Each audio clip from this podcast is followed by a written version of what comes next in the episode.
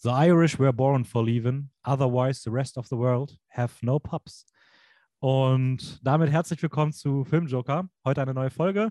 Alles ist anders. Das ist Take 2. Das, wisst, das habt ihr nicht mitbekommen, aber wir haben gerade die ersten fünf Minuten schon mal aufgenommen. Äh, ist schiefgegangen, habe vergessen aufzunehmen. Ja, jetzt nochmal. Ähm, heute alles, wie gesagt, ein bisschen anders.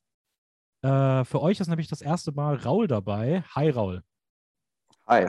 Ja, äh, schön, dass du dich gerade schon mal vorgestellt hast, aber äh, wir müssen das jetzt leider nochmal machen.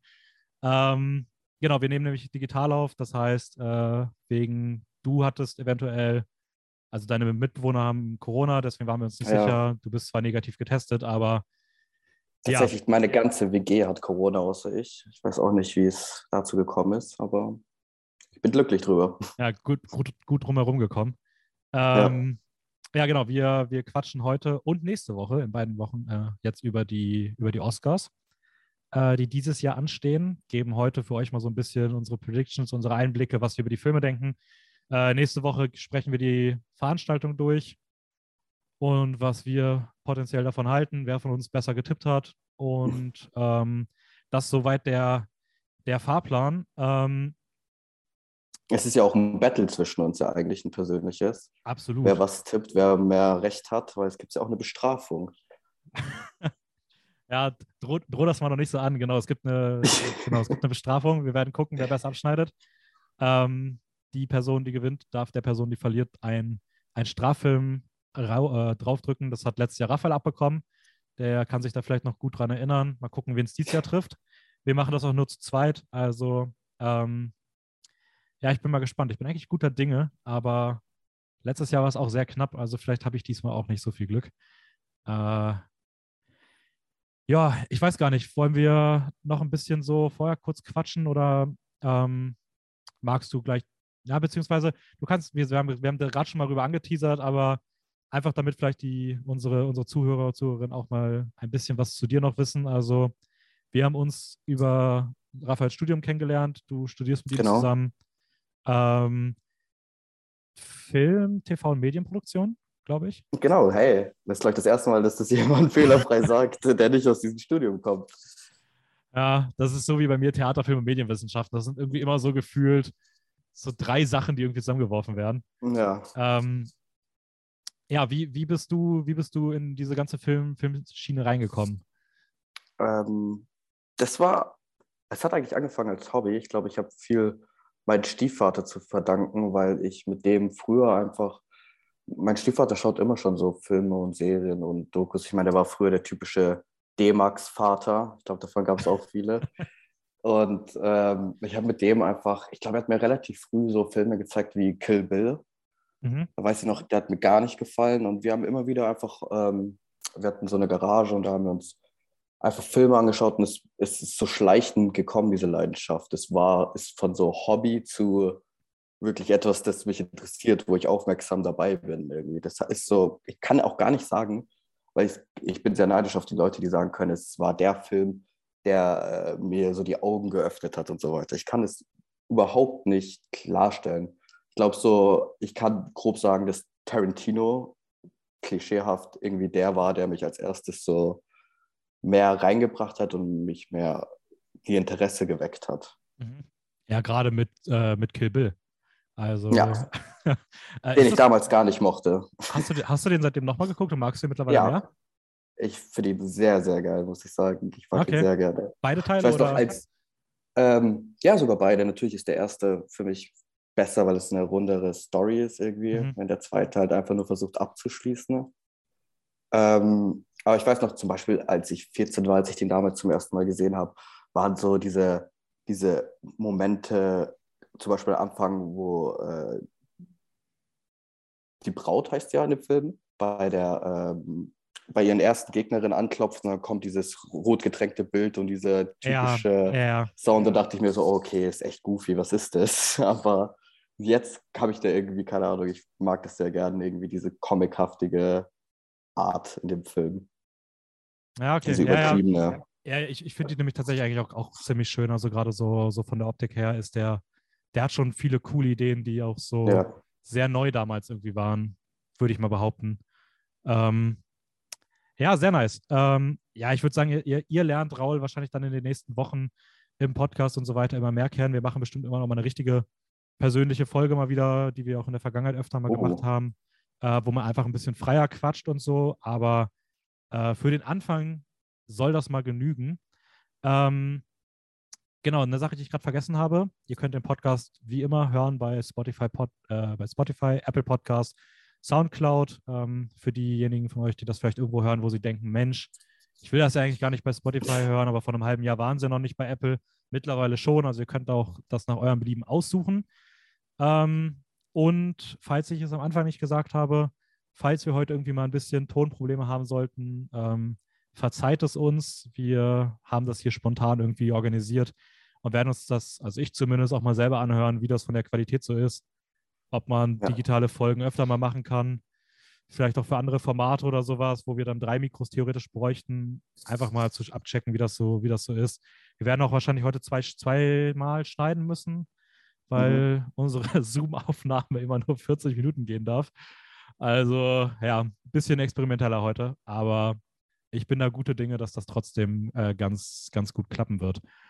Ähm, genau, ich hatte jetzt keine News. Ich weiß nicht, hast du irgendwas Spannendes irgendwie mitbekommen, was du, was du ansprechen magst? Nee, nichts erwähnenswertes. Wenn dann zu den Filmen, über die wir heute reden. Deswegen okay. ja. passt das halt ganz gut. Ja, nice. Dann haben wir jetzt fast äh, anderthalb Stunden noch Zeit und äh, stürzen uns einfach mal in die diesjährigen Oscars rein. Also, äh, wie, wie bist du denn generell so zu den Oscars aufgestellt? Hast du in der Vergangenheit mal irgendwie was verfolgt, was mitbekommen? Was, ist das jetzt das erste Mal, dass du dich mehr damit beschäftigt hast? Oder wie, wie schaut das aus? Ähm, ich würde sagen, ich glaube, das erste Jahr, wo ich mich mit den Oscars beschäftigt habe, war 2019, wo Parasite gewonnen hat, mhm. weil ich da, glaube ich, da kam auch wirklich so ein Jahr davor erst die Leidenschaft für Filme und dann waren das auch Filme, die in dem Jahr nominiert worden sind, wo ich viele gesehen habe. Deswegen hat es mich auch mehr interessiert natürlich, was mhm. gewinnt. Und sonst jetzt die letzten, was sind es jetzt, zwei Jahre, habe ich eigentlich nichts mitbekommen, so richtig. Ich war da eher in meiner ich habe jetzt nicht so aktuelle Filme geschaut und ich bin auch zu den Oscars, ich glaube, wie jeder ein bisschen kritisch aufgestellt. ähm, ja, das, die, das, aber ich meine, sie verdienen es auch. Ich meine, was sie jedes Jahr machen, ist halt echt schon ein bisschen merkwürdig. Voll. Jetzt ja. auch mit diesen Kategorien, die nicht äh, außerhalb der Veranstaltung ver äh, vergeben werden, ist schon sehr schade irgendwie. Ja, das, das verstehe ich halt auch leider gar nicht. Also warum man da irgendwie sich entschieden hat, damit man irgendwie ein bisschen mehr Comedy und so machen kann. Ja, Einfach, Leuten die Bühne wegzugeben, also wegzunehmen, ist schon. Ja, vor, also mir, mir tut es mir tut's wirklich für jede Kategorie leid. Ich finde, keiner hat es verdient, irgendwie aus der Veranstaltung gestrichen ja. zu werden. Aber wo ich es halt auch wirklich gar nicht verstehe, ist halt sowas wie Best Editing, weil ja. wenn man sich ein bisschen mit den Oscars beschäftigt, dann weiß man, dass Best Editing vielleicht sogar die zweitrelevanteste Kategorie für Best Picture in den letzten Jahren immer war. Und sowas halt wegzunehmen, nur weil es irgendwie vielleicht nicht so Mainstream interessant ist für viele Leute, äh, keine Ahnung, checke ich halt überhaupt nicht. Also, ja, die haben das, meine ich, glaube ich, schon mal probiert. Ich hoffe, dass das dieses Jahr wieder floppen wird und die nächstes Jahr diese Idee wieder, also wieder fallen lassen, aber keine Ahnung, also weiß nicht, was da das soll. generell viel zu optimieren, auch in den Kategorien. Aber mal. Ja, okay, spannend. Bin immer gespannt. Äh, kannst ja, wenn du da mal irgendwie bei einer Kategorie mal irgendwie was hast, wo du mal, also äh, können wir gerne mal darüber diskutieren, was da, welche Kategorien du für optimierungsbedürftig hältst. Ja, zum Beispiel, wir haben ja auch schon mal gesagt, die Schauspieler-Kategorien, ähm, dass die halt so getrennt sind. Ja. Ja, das ist halt die Frage, wenn sie es aufsplitten, ob es dann vernünftig halt. Ja. Also an sich finde ich es auch Unsinn, dass es, dass es getrennt ist und es wäre wahrscheinlich einfach besser daraus einfach eine zu machen, wenn gewährleistet wäre, dass da dann nicht weiterhin irgendein äh, Sexismus zu spüren wäre, sage ich mal. Ja. Ist halt die Frage, wie das halt, wie das halt ist, ob das klappen würde. Aber es wirkt halt irgendwie schon nicht mehr so zeitgemäß, das einfach auf Basis dieser zwei Geschlechter zu trennen. So. Auf jeden ähm, Fall. Aber äh, ja, wir, wir werden, ich denke mal, einfach die Kategorien ein bisschen durchgehen. Angefangen mhm. bei, der, bei den Hauptkategorien äh, arbeiten uns dann durch die etwas größeren und dann am Ende machen wir den, das bisschen kleinere Restwerk, sage ich mal. Ähm, und insgesamt kann man sagen, nominierungstechnisch, Power of the Dog auf jeden Fall ganz weit vorne, zwölf, zwölf Ganz weit Äh, Ich Dune glaube, hat, Dune folgt sogar da, gell? Ja, genau, die, der, hat- der hat zehn. Äh, dann Belfast und We- West Side Story beide mit sieben. King Richard mit sechs und der Rest ist dann schon alles ein bisschen weniger aufgestellt. Ähm, Mhm. Wir können ja mal Best Picture starten. Gerne. Wie, welch, du hast, glaube ich, Drive My Car als einziges Genau. nicht gesehen. Von den Best Picture Nominierten habe ich jetzt Drive My Car leider nicht geschafft, obwohl es einer wäre, der mich sogar am meisten interessiert hat von den diesjährigen. Aber, nein. Ja, aber aber was interessant ist, die äh, vier Nominierungen, die er bekommen hat, sind eigentlich genau die, die Parasite 2019 gewonnen hat. Nur nicht Adapted Screenplay, sondern Original Screenplay. ach, ah, äh, ach, echt? Also das ist. Ja, das also. Parasite der Best Picture, Best Ja, stimmt. Foreign, Director und Screenplay. Ja, krass. Scheint so ein Ding zu sein, dass sie einfach bei so äh, Foreign Language Filmen einfach auf diese Kategorien schauen. äh, Parasite hatte damals, glaube ich, noch zwei Nominierungen mehr, oder? Genau, Szenenbild und Editing. Ich habe das jetzt Ah, nochmal gefact-checkt. Das war tatsächlich, genau. Editing hatte leider nicht gewonnen. Auch merkwürdig, weil Editing, wird ja gesagt, ist relevant für Best Picture, dass man das gewinnen muss. Ja, stimmt. Den hat damals, wer hat, dann, wer hat den Ford damals wie mal- Ferrari. Ford, oder? Ford, Ford wie Ferrari oder, oder 1917. Es gewinnt eigentlich immer einer von den beiden, der auch Sound Ja. gewinnt. Also, ähm, ja, okay. Okay, das ist, aber, das ist aber eigentlich ganz interessant. Also, da, da merkt man auf jeden Fall, wo doch so ein bisschen der, der Blick dafür liegt. Also, dass sie da schon auch diesen Film auf der Bühne auch so die großen Kategorien zutrauen. Also, ist ja eigentlich auch Ja, äh, eine, eine schöne Sache. Ähm, ich glaube auch, dass dir Drive My Car extrem gut gefallen würde. Also, ja, ich bin sehr gespannt auf den, muss ich sagen. Also ich kann jetzt leider nicht zu viel sagen. Ich glaube halt nur, seine Chancen, da jetzt irgendwas zu gewinnen, sind sehr gering. Ich glaube, es, es hat einfach nicht so viel Aufruhr gemacht, habe ich das Gefühl. ja, nein, das ist, Es ist nicht so ich finde, Fame für, für, für den ist der Sieg eigentlich, dass er nominiert wurde. Ähm, in Mhm. der Kategorie, das auf jeden Fall. Also so einen Film wie Drive My Car hättest du in den letzten Jahren niemals in der Best Picture-Kategorie nominieren können und das finde ich echt cool. Ähm, Und Regie. vor allem das auch noch klar. Also Ja. das, das, war so, das war eigentlich sogar fast noch überraschender. Also Ja. ähm, ja, ist ein, ist ein netter Film, cooler Film. Der ist bei mir auch mit der Zeit gewachsen. Äh, für diejenigen, die den nicht kennen, es geht um einen Theaterregisseur, der sich damit auseinandersetzen muss, dass seine Frau auf einmal nicht mehr da ist, äh, ein neues Theaterstück schreibt, für dieses Theaterstück aber nicht mehr selber mit seinem Auto fahren darf. Und er hat eigentlich seine Autofahrten immer geliebt, weil er da immer das, äh, einen Tape gehört hat von seiner ehemaligen Frau eingesprochen für Texte für das Theaterstück. Und äh, er kriegt eine Fahrerin an die Seite gestellt und eigentlich fahren die durchgehend mit einem kleinen roten Auto rum, hören Ja. poetische Texte und er wird mit seinem Leben konfrontiert. Ähm, sehr ruhiges Drama, aber echt extrem schön und tolle Geschichte. Habe Ja. ich das richtig in Erinnerung, dass das äh, auf eine Kurzgeschichte basiert von dem Schriftsteller, der auch äh, die, die Romanvorlage für Burning geschrieben hat? Ich Ähm, dachte, das habe ich mir gehört. Also ich, ob das die gleiche Person ist, weiß ich nicht. Ich meine aber auch mal gelesen zu haben damals bei der Biennale, dass der auch, also dass der auf irgendeinem, also dass das auf jeden Fall irgendwo drauf basiert. Der ist ja auch für Adapted Screenplay, glaube ich, nominiert.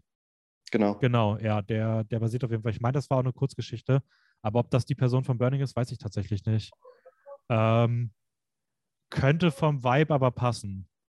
Ja, Also auch wenn Burning halt eher so ein Thriller ist und das eher ein Drama, aber irgendwie könnte ich, ich könnte mir vorstellen, dass das äh, aus der Feder der gleichen Person stammt. So, ich weiß gar nicht warum, aber irgendwie so diese, die, die Stimmung aufs Leben zu gucken, ist in beiden Filmen irgendwie ein Mhm. bisschen ähnlich. Ähm, ja, wen, wen, wen würdest du denn vielleicht mal so, wollen wir über die Filme erstmal einzeln drehen oder wollen wir schon darüber reden, wen du vorne sehen würdest oder wen ich vorne sehen würde oder was würdest du sagen, wie wir da ähm, ich würde erstmal alle zehn durchgehen, oder? Und dann können wir. Ja, okay, dann, ähm, dann habe ich jetzt Drive My Car als erstes ausgesucht, dann darfst du den nächsten entscheiden. Über welchen magst du reden? Okay. Ah, ich würde noch gerne wissen, was würdest denn du Drive My Car ungefähr geben? Von zehn, sagen wir mal. Boah, ich glaube, ich habe dem damals, glaube, ich habe dem damals 8 von 10 gegeben.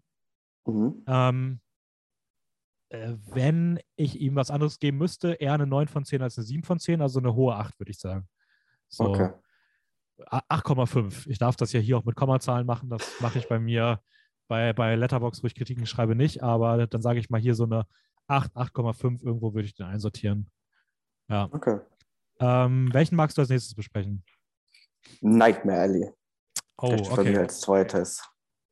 Okay. Ähm, für diejenigen, die vielleicht euch noch sehen wollen, der ist auf Disney Plus.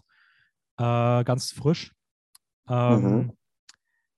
Ja, wo, wo, worum geht's? Magst du das mal irgendwie so in so zwei, drei Sätzen zusammenfassen, damit man mal groben Überblick bekommt, äh, um was Ähm. es sich handelt?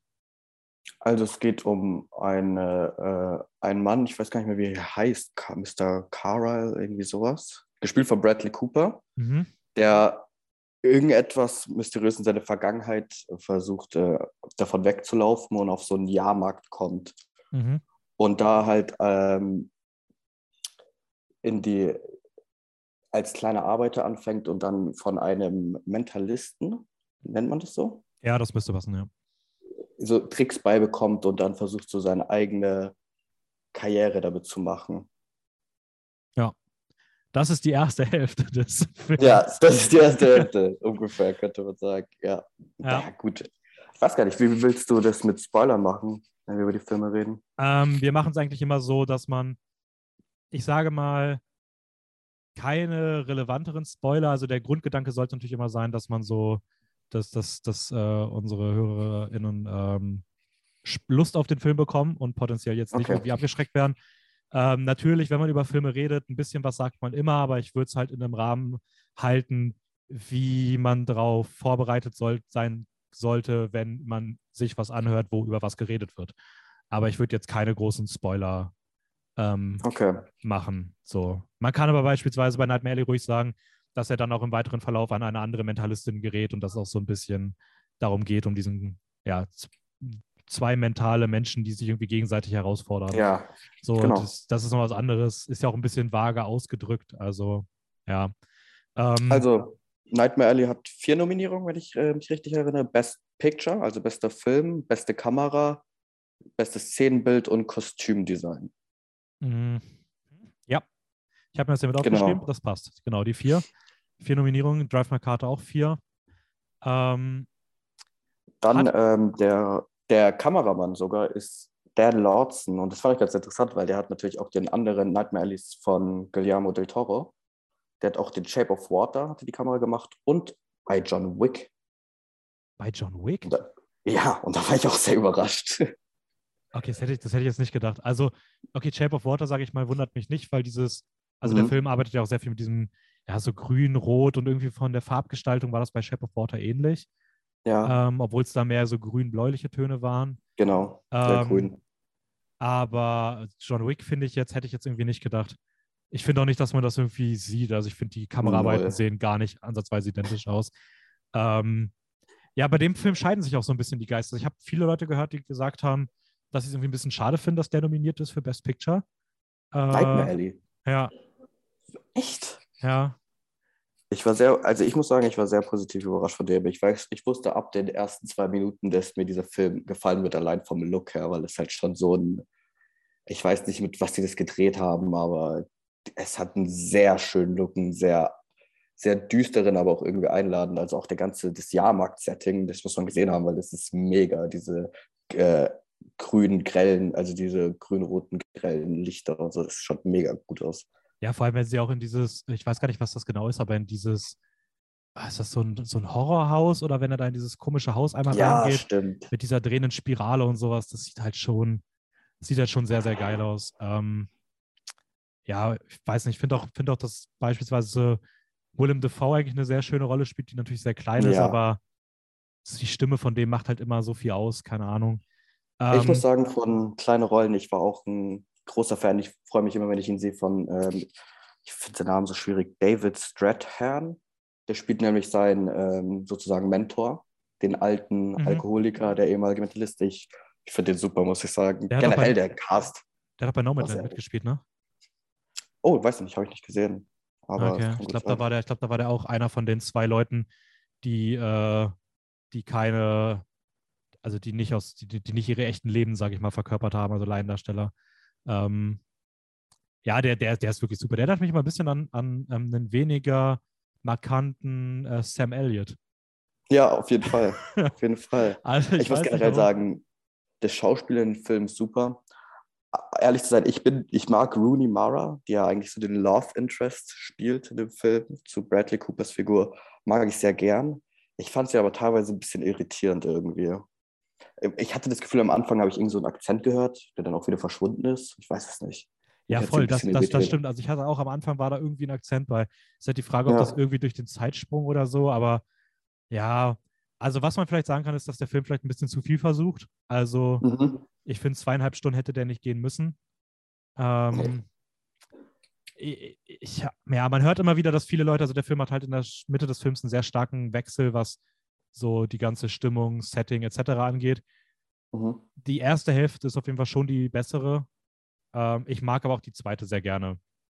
Ich auch. Ich, ich mag auch. Ich bin generell ein Fan von Film Noir und ähm, die Geschichte hat mir auch sehr gut gefallen. Und auch der Schnitt, weil es gibt so Momente, wo er irgendwie in diesen zu schwarz fadet, aber immer so ein so wie so, so einen leichten Kreis bildet. Das ist irgendwie so ein Okay. leichten Kreis, Äh, um. Rooney Mara geht. Ja, interessant, weil das ist so ein Stilmittel, da bin ich nicht der größte Fan von. Ja, ich habe auch schon oft gehört, dass es nicht viel nicht getaugt habe, aber ich fand es super. Ich weiß nicht wieso, aber jedes Mal, wenn es kam, dachte ich mir so, okay, cool, warum eigentlich? Aber cool.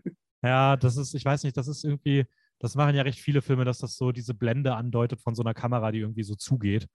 Ähm, Ja. In so einem Kreisform-Ding. Aber irgendwie, mir ist das immer so ein bisschen zu künstlich oder auch zu lange. Also ich kann es gar nicht genau sagen, woran das liegt, aber ich bin meistens nicht der Fan von so mega markanten äh, Schwarzblenden. So, ich glaube, wir waren ja auch jetzt vor kurzem mit Parallel Mothers im Kino und da war auch äh, Mhm. manchmal so sehr langsam, dass es dunkel Stimmt. wurde.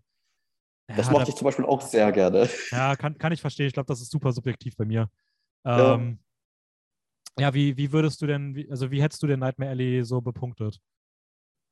Ähm, ich würde behaupten, ich habe jetzt bei jedem der nächsten Folgen eigentlich immer so einen Punkt besser gegeben zwischen Mhm. den beiden, die ich schwanke. Und deswegen würde ich Nightmare Alley so eine 8 von 10 geben. Ja, da habe ich, da hab ich den auch einsortiert. Okay. Ähm, dann Aber so Chancen, was er gewinnt, sehe ich jetzt tatsächlich nicht. Also Kostümdesign wird wahrscheinlich eher was anderes ko- bekommen. Da kommen wir noch dazu. Best Picture ist ja auch eigentlich sehr weit entfernt, irgendwie da im Rennen zu sein. Also ich, ich, ich, ich, ich, ich, ich sage da vielleicht später in einer anderen Kategorie noch was zu. Ähm, Okay. Aber an sich, er wird es auf jeden Fall bei vielen Sachen schwer haben. Aber also bei Best Ja. Picture würde ich den jetzt auch nicht vorne sehen. Ähm, wir können ja mal über den nächsten reden. Wir haben jetzt eher, wir rollen das Feld ja fast gefühlt ein bisschen von hinten auf, ähm, was so die Favoriten angeht. Deswegen würde ich einfach mal damit weitermachen und ähm, würde mal als nächstes über Don't Look Up reden. Oh, das ist auch bei Äh. mir als nächstes tatsächlich. Ja? Ja, Äh, der, der Adam McKay-Film äh, mit Leonardo DiCaprio, Jennifer Lawrence, Timothy Chalamet, Jonah Hill, Meryl Streep, also riesiger Cast. Äh, Mhm. da, Ariana Grande, die man natürlich auch noch da mit aufführen darf. Ähm, einer der Filme, der insgesamt, wenn ich das gerade richtig sehe, fast die meisten Nominierungen bei anderen Awards hatte. Also Don't Look Up, Dune, Licorice Pizza sind, glaube ich, die, die insgesamt am meisten bei anderen Awards nominiert wurden. also jetzt außerhalb der Oscars, Gold Globes, BAFTA und so weiter. Ja. Und ich hab Power of the- gesehen, Don't Look Power of the Up. Dog auch noch, ja. Also Don't Look Up auf jeden Fall da ein guter, äh, gut konstant immer dabei. Ähm, erinnert mich irgendwie ein bisschen an Bohemian Rhapsody von der Nominierung dieses Jahr. Also Ja, auf jeden Fall. Ja, ähm, um was geht's? Es geht darum, dass zwei Wissen, also dass ein Wissenschaftler, eine Wissenschaftlerin, ich weiß gar nicht, wie sie heißen, entdecken, dass irgendwie ein riesiger Meteor auf die Erde zurast und sie zerstören würde. Sie wollen damit zur Präsidentin der Vereinigten Staaten gehen, die aber als weiblicher Trump-Verschnitt da nicht so wirklich drauf hört und ähm, sie sich halt damit rumschlagen müssen, dass niemand das ganz ernst nimmt und auch die Medien, ja, das halt alles so ein bisschen runterspielen oder medial ausschlachten. Und es ist eigentlich eine Satire auf unsere aktuelle Zeit und das ist so ein bisschen die Handlung des Films und das Ganze natürlich als äh, sehr überspitzte äh, Sehr Komödie, überspitzt. Satire. Ich habe schon mal gesagt, ich weiß nicht, kennst du den Film Sie leben von John Carpenter? Hm, Nicht gesehen, aber ich habe von gehört. Weil da gibt es eine Szene, es geht in, in dem Film geht es ja darum, dass äh, er merkt, dass durch eine Sonnenbrille kann er sehen, dass die ganze Welt eigentlich von Aliens regiert wird. Und da gibt es eine Szene, wo er seinen besten Okay, weiter ganz kurz, ganz kurz, sorry. Das klingt ja übel geil. Ja, es ist auch ein sehr cooler Film, sehr cooler, auch so ein bisschen campy mit Action und so, ist schon cool. Und äh, da gibt es eine Szene, wo er versucht, seinen besten Kumpel davon zu überreden, diese Sonnenbrille aufzusetzen, damit er sieht und ihnen helfen kann, gegen diese Aliens vorzugehen. Und diese Szene geht so zehn Minuten lang und sie fangen an, sich nur gegenseitig zu prügeln, weil er nicht diese Sonnenbrille aufziehen will. Und dieses, das ist halt so extrem dargestellt, nicht mal diese kleinen Sachen würde man machen, um das zu sehen. Und ich finde, Don't Look Up ist eigentlich diese zehn Minuten, ne? der ganze Film. es ist so wirklich gefühlt. Warum ja. machst du nicht diese Sache einfach? Ja, ist halt ja, schon anstrengend schon. irgendwo. Also ich kann verstehen, dass das irgendwie ein bisschen anstrengend ist. Ähm, äh, ich finde es halt dann immer wieder trotzdem irgendwie erschreckend, wie dicht es doch an der Realität trotzdem irgendwie dran liegt. Also, dass die meisten Sachen, wo du ja, denkst, boah, ist das überspitzt und dumm und so, aber all das gefühlt irgendwo auch in der echten Welt genauso auch vor, vorliegen, also auch vorliegt, Punkt. Ähm, ja, ja ich, ich weiß, viele mögen den auch nicht so gerne. Also, das ist auch ein Film, der ja sehr durchwachsen angekommen ist. Ähm, da können wir in einer anderen, ich glaube, über den Film kann man in einer anderen Kategorie noch mal ein bisschen expliziter reden, äh, wo wahrscheinlich mehr Kritikpunkte sind. Ja, ähm, ich weiß, was du meinst. Ich weiß nicht, wie, wie hat er dir denn so generell gefallen? Also ich muss sagen, ich fand ihn nicht, nicht ich fand ihn nicht gut, ich fand ihn auch nicht schlecht. Ich, ich, ich habe ihn irgendwo respektiert für das, was er versucht hat zu machen. Ich sehe auch darüber hinweg, dass er teilweise sehr anstrengend ist, aber für mich einer der größten Punkte eigentlich, damit dieser Film vor allem funktioniert, ist der Humor. Und da habe ich leider einfach nicht Anklang gefunden, tatsächlich. Okay. Ich ja. muss sagen, so diese ganzen komödiantischen Aspekte haben bei mir nicht so funktioniert. Wen ich super fand, war Jonah Hill, muss ich sagen. Ich bin Fan von Jonah Hill und der war den Film super, aber. Ja, es ist interessant, dass, aber es ist interessant dass, dass, du sagst, der Humor hat nicht so funktioniert, aber Jonah Hill fandst du super, weil ich habe das Gefühl, ja, dass, weiß. dass Jonah Hill so der Vorreiter ist, zu dem dieser Humor eigentlich genauso passt. Aber ja, nein, ich weiß voll, was du meinst. Ähm, ich muss sagen, ich mag Adam McKay-Filme, deswegen fand ich aber den das ist auch. schon eine andere Art von Humor für Adam McKay, wenn man sich so anschaut. Was hat er gemacht? Die etwas anderen Cops und Anchorman, oder? Ich denke halt in erster Linie an Big Short. Ja, okay, also, ja. Big Short. Ja, okay. Ja, das ist schon eine ähnliche Art von Humor. Ja, ja also ich, ich will mich für den gar nicht so stark machen. Ich muss sagen, persönlich, ich mag ihn trotzdem sehr. Also ich fand ihn cool. Ähm, ich habe dem auch, würde dem auch 8 von 10 geben, mit Tendenz aber eher zu 7,5. Ähm, aber ich, ich verteidige den nicht, weil ich genau weiß, dass der hat so viel, wenn du damit nicht connectest, dann magst du das halt gar nicht so. Ähm, wie, wie hat der, wie hat der, wie, wie würdest du ihn so bei dir einsortieren? Bei mir so zwischen 5 und 6. Aber auch noch interessant, ich habe nämlich auch fast zu jedem Film nachgeschaut, wer der Kameramann war. Und bei Don't Look Up ist es Linus Sandgren. Sagt ihr dir was? Der hat äh, La La Land die Kamera gemacht. Genau, La La Land, First Man und No Time to Die. Ja, dann hat er tatsächlich bei zwei guten, äh, zweimal gute Kameraarbeit geleistet. Weil ich muss sagen, die Kameraarbeit ist mir bei Don't Look Up tatsächlich nicht hängen geblieben. Also, Überhaupt nicht, nö. Ja, aber hey, La La Land super. der, der, der, könnte dies Jahr auch ruhig gewinnen. Äh, der wurde ja um seinen Sieg gebracht. Ähm, Stimmt. Ja, immer noch, tut mir immer noch ein bisschen im Herzen weh. äh, okay, welchen magst du als nächstes nehmen? Ähm, gern Dune. Ich glaube, das ist auch bei mir so der Film, den ich äh, am frühesten gesehen habe von allen. Oh, ich glaube, Dune ist am äh, längsten her, dass ich den gesehen habe. Boah, war Dune, wann ist der denn rausgekommen? War der vor der Ich glaube im November letztes Jahr, oder? Oktober. Okay, dann habe ich nämlich äh, Drive My Car und Power of the Dog Air gesehen. Aber die liefen okay. auf der Biennale. Aber ja, okay, Dune als nächstes, der große Blockbuster. Mhm. Boah, okay, gut, dass du den gewählt hast. Ähm, um, um, um was geht's denn? äh, das ist eine gute Frage. Es geht äh, um. Um was geht's? das ist schwer zu sagen. Es ist viel. Ich glaube, du bist da mehr in, in dem ganzen ja, geschichtlichen ähm, Lore drin. Boah, also es geht um Paul Atreides. Mhm, äh, das gespielt von Timothy Chalamet. Äh, es geht um den Planeten äh, Arrakis, heißt er, glaube ich. Mhm. Oder ist Arrakis der. Nee, oh Gott. Ja, es ist schon sehr lange her. Ähm, nee, ich glaube, das ist Arrakis. Ähm, und es geht zumindest darum, dass äh, der Wüstenplanet, auf dem äh, Spice abgebaut werden kann, also so eine pulverige, drogenähnliche Substanz, die in der Luft liegt, ähm, das wertvollste Gut dieser Galaxie ähm, soll abgebaut werden. Und ähm, der Planet steht aber unter der Kontrolle der Hakonen und des Imperators. Ähm, dann wird dieser Planet allerdings übergeben an die Familie Atreides, der halt auch unser Protagonist angehört. Ähm, und es Baron, ist, Baron ist es, oder? Baron Harkon. Ja, genau, Baron Harkon. Aber es gibt auch noch einen Imperator, aber den sieht man noch nicht im ersten Teil. Ach, Schmarrn. Ja, das. Ja, äh, es hat generell sehr viele Ähnlichkeiten zu Star Wars, aber ich meine, Ja, Dune voll. ist ja auch Ja, ja. der, das Buch hat ja sehr viel Science Fiction irgendwie inspiriert. Ja, also ich glaube, Star ich, Wars. ich, ich glaub, Star Wars wollte ich gerade sagen, hat sich da sehr, hat sich da sehr Ja. viel, äh, nicht abgeguckt, aber zumindest sehr viele Ideen zunutze Ich gemacht. glaube sogar, ich habe mir Boba Fett angeschaut und da kommt auch Spice vor. Ernsthaft? Ja, da kommt Spice vor und ist aber nur so eine Nebensache, auch so eine Droge, die geschmuggelt wird, aber es wird nicht wirklich erklärt. Es wird auch nur gesagt, dass das sehr viel wert ist. Ach was, da haben vielleicht die, da haben vielleicht die Leute von, äh, von, von Dune ihre, ihre Hände im Spiel. Also, Vielleicht. ja, ähm, und so ist halt der, der, der Film aufgebaut. Es wird dann sehr politisch, sehr episch, riesige Bilder. Mhm. Ähm, mein Film des Jahres letztes Jahr, äh, der war bei mir Platz 1. Ähm, demnach, Spoiler, ich habe dem auch 10 von 10 gegeben.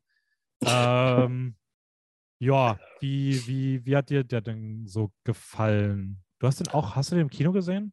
Ich habe ihn im Kino gesehen, Gott sei Dank. Das wäre schade, wenn nicht. Ähm, ich ich glaube, der, der Kameramann macht einfach Filme fürs Kino. Der hat ja jetzt auch den Batman gemacht. Ja. Das sind alles Ja. hier, oder Rogue One. Das sind alles, sollte man im Kino gesehen haben. Ähm, ich muss sagen, überrascht, ich bin sehr überrascht gewesen, wie gut ich den Film fand. Ich habe den David Lynch-Film gesehen und fand den ziemlich schlecht. Und ich habe mich gefreut, weil ich ein sehr großer Denis Villeneuve-Fan bin. Ähm, aber dieser Kritikpunkt, der bei diesem Film mitschwimmt, und ich finde ihn auch sehr gerechtfertigt, ist halt, dass es ein Aufbau ist und nicht so gut funktioniert als alleiniger, alleinstehender Film. Ja, ist halt die Frage, wie man sowas bewertet. Ne? Also, keine Ahnung.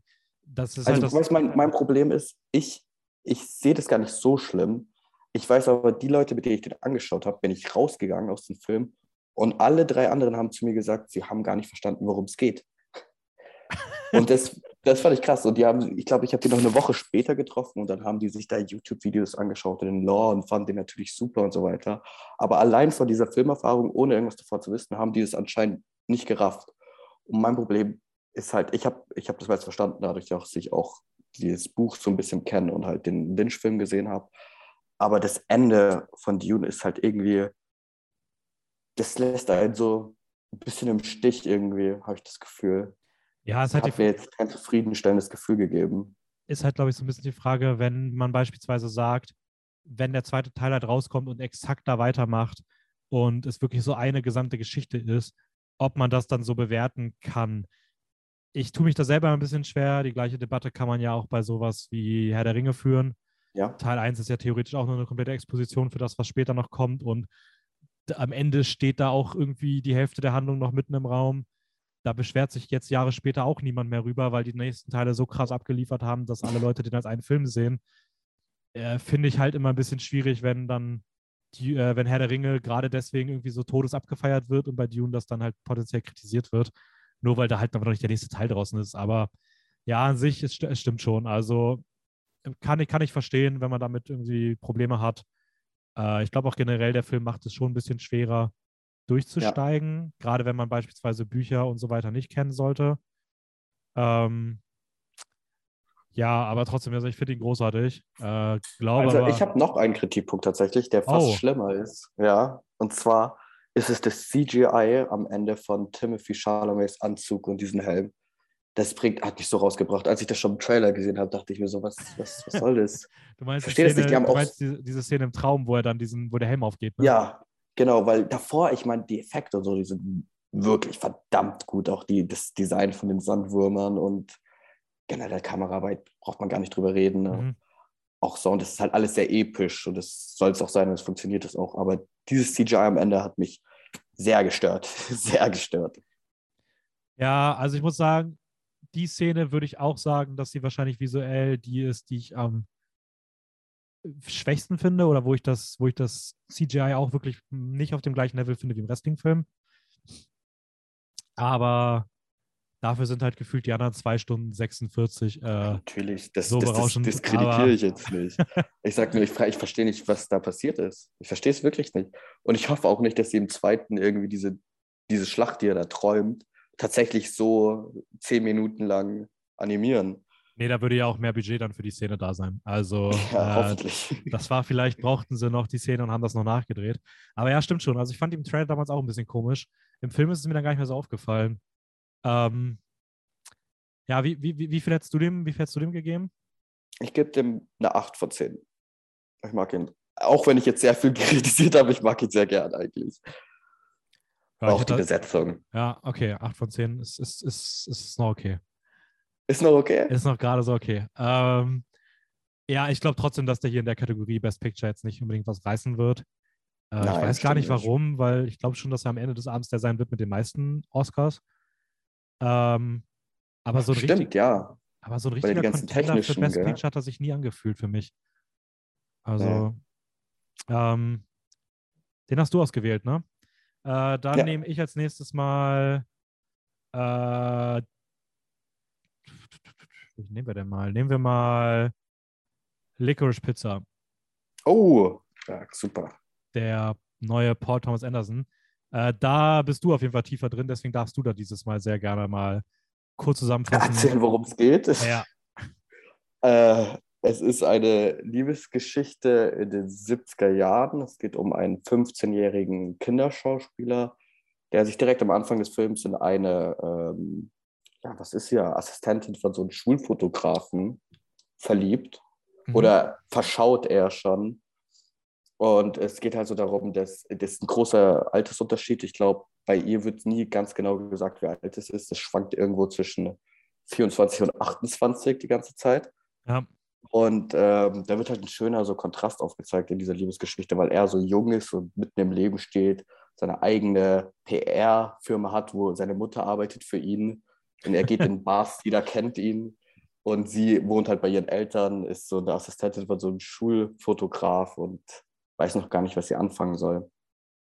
mhm. Genau. Und der, der Film macht auch ganz viele Zeitsprünge. Man weiß nie ganz genau, wie viel Zeit vergangen ist. Es fühlt sich alles sehr traumartig an, wie sehr verschwommen. So ein Film so zum, keine Ahnung, einfach vorbeirieseln lassen irgendwie.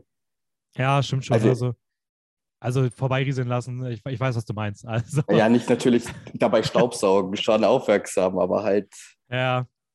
ich glaube auch, er wird nur besser, weil wenn man, es ist so ein Film, du weißt, du brauchst sehr lange, um herauszufinden, was er sein will. Und Mhm. das kann sehr störend sein, glaube ich, beim ersten Mal schauen, weil man nicht ganz weiß, worauf er hinaus will. Und dann hat man das Gefühl, er geht auf nichts hinaus. ich weiß nicht. Ich glaube, es ist besser zu wissen, worauf man sich einlässt, wenn man den Film schaut. Ja, das ist bei manchen Filmen immer so ein bisschen der Fall. Also ich würde auch, könnte mir auch vorstellen, dass ich das bei dem ähnlich empfinden würde. Also ich freue mich auch tatsächlich, den irgendwann nochmal zu sehen. Ja. Ähm, werde ich auch ich habe ihn schon zweimal gesehen. Super. Es ist nur besser geworden. Ja, ich glaube, du warst auf jeden Fall ein bisschen mehr angetan von dem. Ähm, Mhm. Ich fand ihn auch super. Also es ist eine riesige Empfehlung auf jeden Fall. Äh, Ich mag Licorice Pizza auch wahnsinnig gerne. Aber er hat mich persönlich vielleicht aber ein bisschen kalt gelassen. Ich bin auch bis heute irgendwie nicht ganz sicher, was ich von dieser Liebesbeziehung halten soll und habe das Gefühl, man kann da bestimmt irgendwie auch auseinandernehmen, was irgendwie moralische Sachen oder Rollenbilder angeht. Ähm, habe ich jetzt bisher mir nicht die Mühe gemacht, weil ich habe das Gefühl, da müsste ich den noch mal gucken und mit jeder Kritikpunkt, die man, äh, mit jeder Kritik, die man da irgendwo anführen könnte, ist aber irgendwie gleichzeitig auch so voll der, das Lob verbunden, weil er halt gewisse Sachen da gleichzeitig auch Ja. anders macht. Also man merkt einfach, dass das einfach sehr, sehr komplex ist, äh, was die Figurenzeichnung angeht. Und das finde ich auf jeden Fall auch großartig, äh, dass der halt da sich nicht so einfach irgendwie greifen lässt und einfach sich voll, ja, irgendwie auch authentisch anfühlt. Also generell dieses, ich weiß nicht, wann spielt der? Sie- 70er? Mhm. Ja, in den 70ern. Auf jeden Fall. 70er-Setting?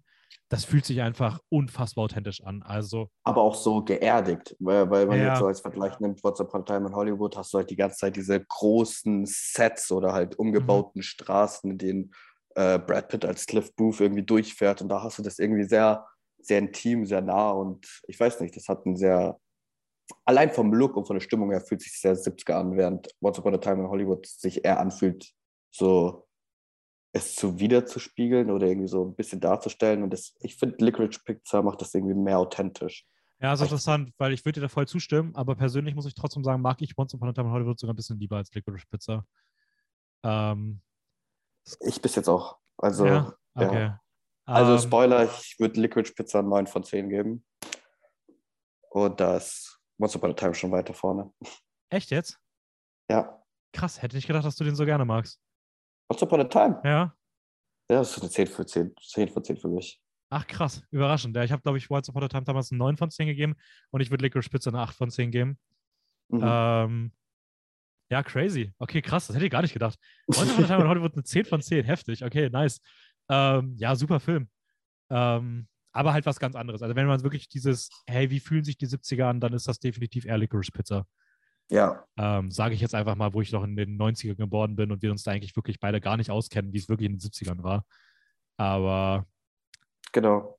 Ich ja, fand es noch interessant, ich habe gelesen, dass die äh, Produzentin, Sarah Murphy war es, sie hat gemeint, dass die Story für den Film äh, schon sehr lange in seinem, in Paul Thomas Andersons Kopf war und rumkuriert ist und ähm, er auch sehr viel Zeit mit einem Gary Götzmann verbracht hat, der Produzent und selber Kinderschauspieler war.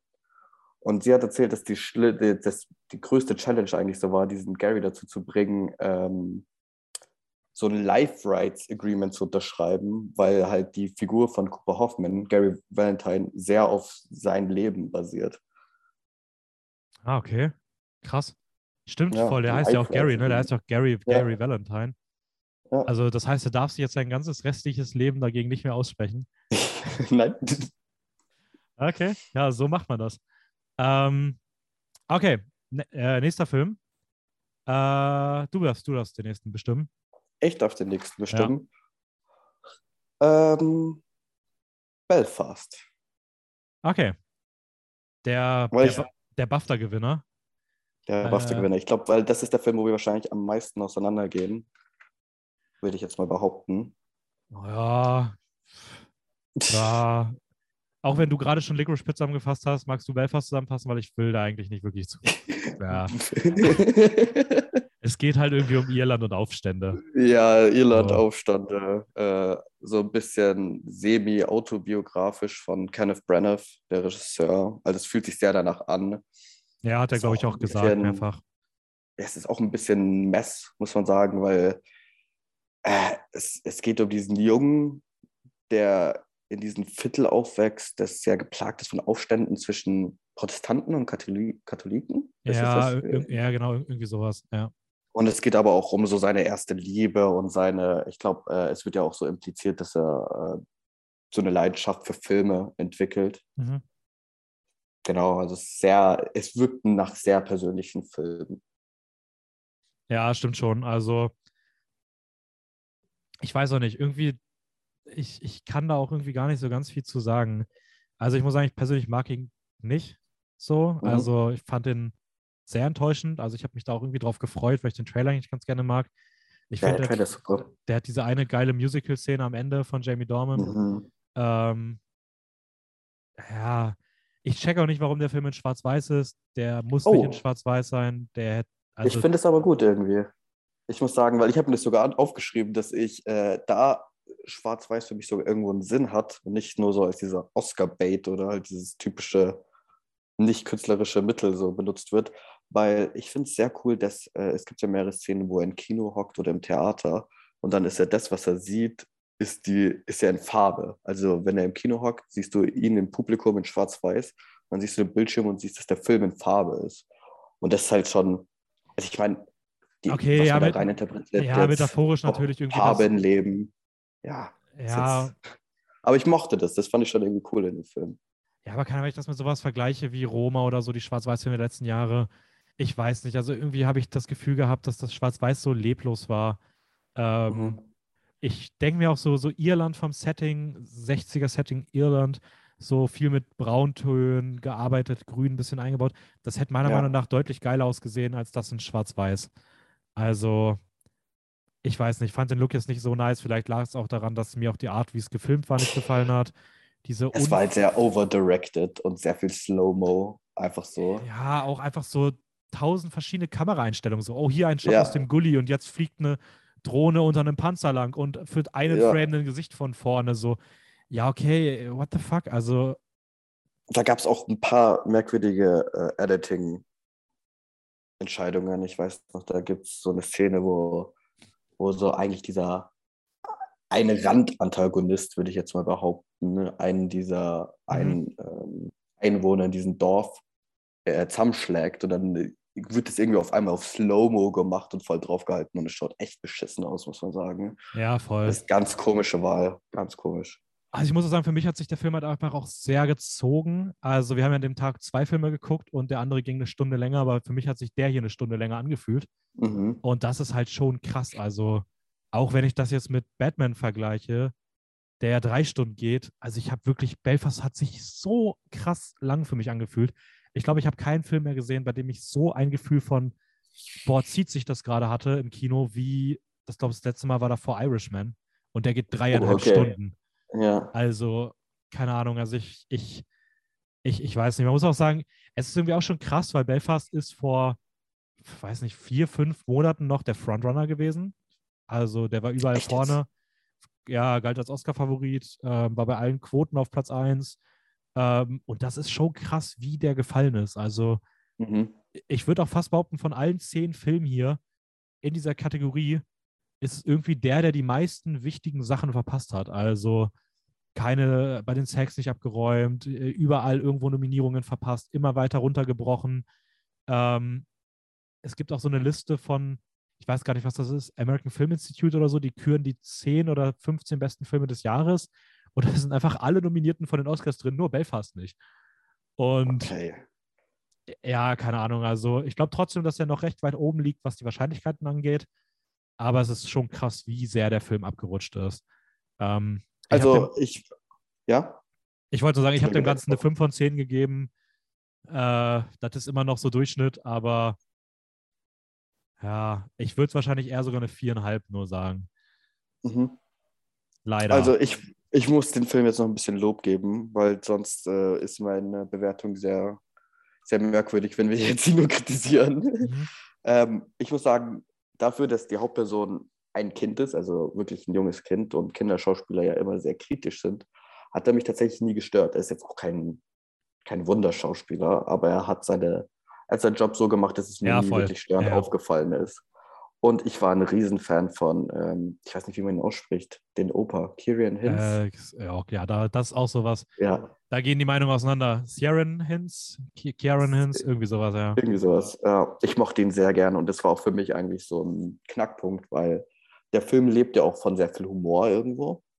Und der Humor hat für mich eher, also hat so ab und zu funktioniert irgendwie. Und mhm. hauptsächlich halt irgendwie mit ihm auch drin, auch wenn er eigentlich auch eine sehr dramatische Rolle spielt, aber er hat für mich das so ein bisschen rausgerissen. Ja, würde ich auch sagen. Also ich würde auch behaupten, dass er für mich die Person ist, die das am meisten rausgerissen hat, zusammen vielleicht mit Catriona Balfe, die mhm. die Mutter spielt, die fand ich auch super. Der hat schon, es ist halt, vielleicht stört es mich auch mehr, weil ich, weil es so viel hat, was ihm eigentlich gefallen würde. Ja. Und ich es irgendwie schade finde, dass da nicht ein Film drin steckt, der mir mehr gefällt. Äh, weil ich glaube beispielsweise, dass wenn Kenneth Branagh dann nur am Drehbuch geschrieben hätte und den vielleicht wer anders Regie geführt hätte, dass mir der Film weitaus hätte besser gefallen können. Ähm, ja, wie, wie viel hättest du dem denn gegeben? Ja, das ist jetzt die Sache, weil ich habe sieben von zehn aufgeschrieben, aber wenn ich so eine sieben anschaue, wirkt das einfach ein bisschen zu hoch dafür, dass ich ihn halt. eine sieben ist so für mich gut und das ist für mich eher solide. Also ich wahrscheinlich schwanke ich eher zu sechs. sechs okay. von zehn. Okay. Ähm, da machen wir mal weiter mit, äh, mit, komm, machen wir mal King Richard, das war der zweite Film, den wir an dem Tag gesehen haben. Äh, genau vorher. Ja. Äh, die Geschichte von, äh, jeder kennt ja Serena und Venus Williams, die beiden beeindruckenden ähm, äh, dunkelhäutigen Tennisspielerinnen. Sie, wer, warte mal, wer ist welche? Serena ist die, die super viel gewonnen Grand hat. Slams. Und ja, zumindest haben beide haben alles Mögliche gewonnen. Ja. Äh, sind wahrscheinlich mit die beeindruckendsten Tennisspielerinnen, die es so jemals gab und generell auch absolute Sportikonen, die auf dem absoluten Weltstar-Level stehen. Äh, und der Film hat sich gedacht, hey, diese Geschichte ist cool, lass mal die Geschichte ihres Vaters erzählen. ähm, und das ist King Richard, äh, gespielt von äh, Will Smith. den man lange nicht mehr in so einer ernsten und äh, dramatischen und berührenden Rolle gesehen hat. Ähm, ein Film, auf den ich mich nicht gefreut hatte, mhm. weil ich es einfach nicht gut finde, auf was er seinen Fokus legt und dass er so die, die eigentlichen Stars im Hintergrund schiebt und einfach diesen toxischen, äh, gaslightenden Helikopter-Dad in den Mittelpunkt rückt. Aber er hat mir überraschend gut gefallen. Ja, das muss ich auch sagen. Also. Für mich war das auch viel ähm, Kamera. Ich war sehr beeindruckt. Ich habe auch danach erst erfahren, dass der ähm, Cinematographer Robert Elswit ist. Und der gehört eigentlich so zu meinen Favorites, weil er auch ähm, viele Paul Thomas Anderson-Filme gemacht hat. Zum Beispiel There Will Be Blood, Punch Drunk Love, Magnolia. Er hat auch Nightcrawler die Kamera gemacht. Ah, okay. Und dann ja, King of Staten ja. Island, ganz komisch. Dieser Davidson-Film. Ja, aber passt irgendwie nicht in die Filmografie. Ja, stimmt. Also zu den anderen Filmen, so von der Kameraarbeit ist das jetzt nicht so ganz passend. Aber, ah, okay, krass. Aber ähm, ja, also ich finde schon, es ist auch, ist auch irgendwie ein Film, den ich jetzt gar nicht so von der Kameraarbeit auf dem, in der gleichen Bildsprache sehen würde wie die von Paul Thomas Anderson. Ähm, mhm.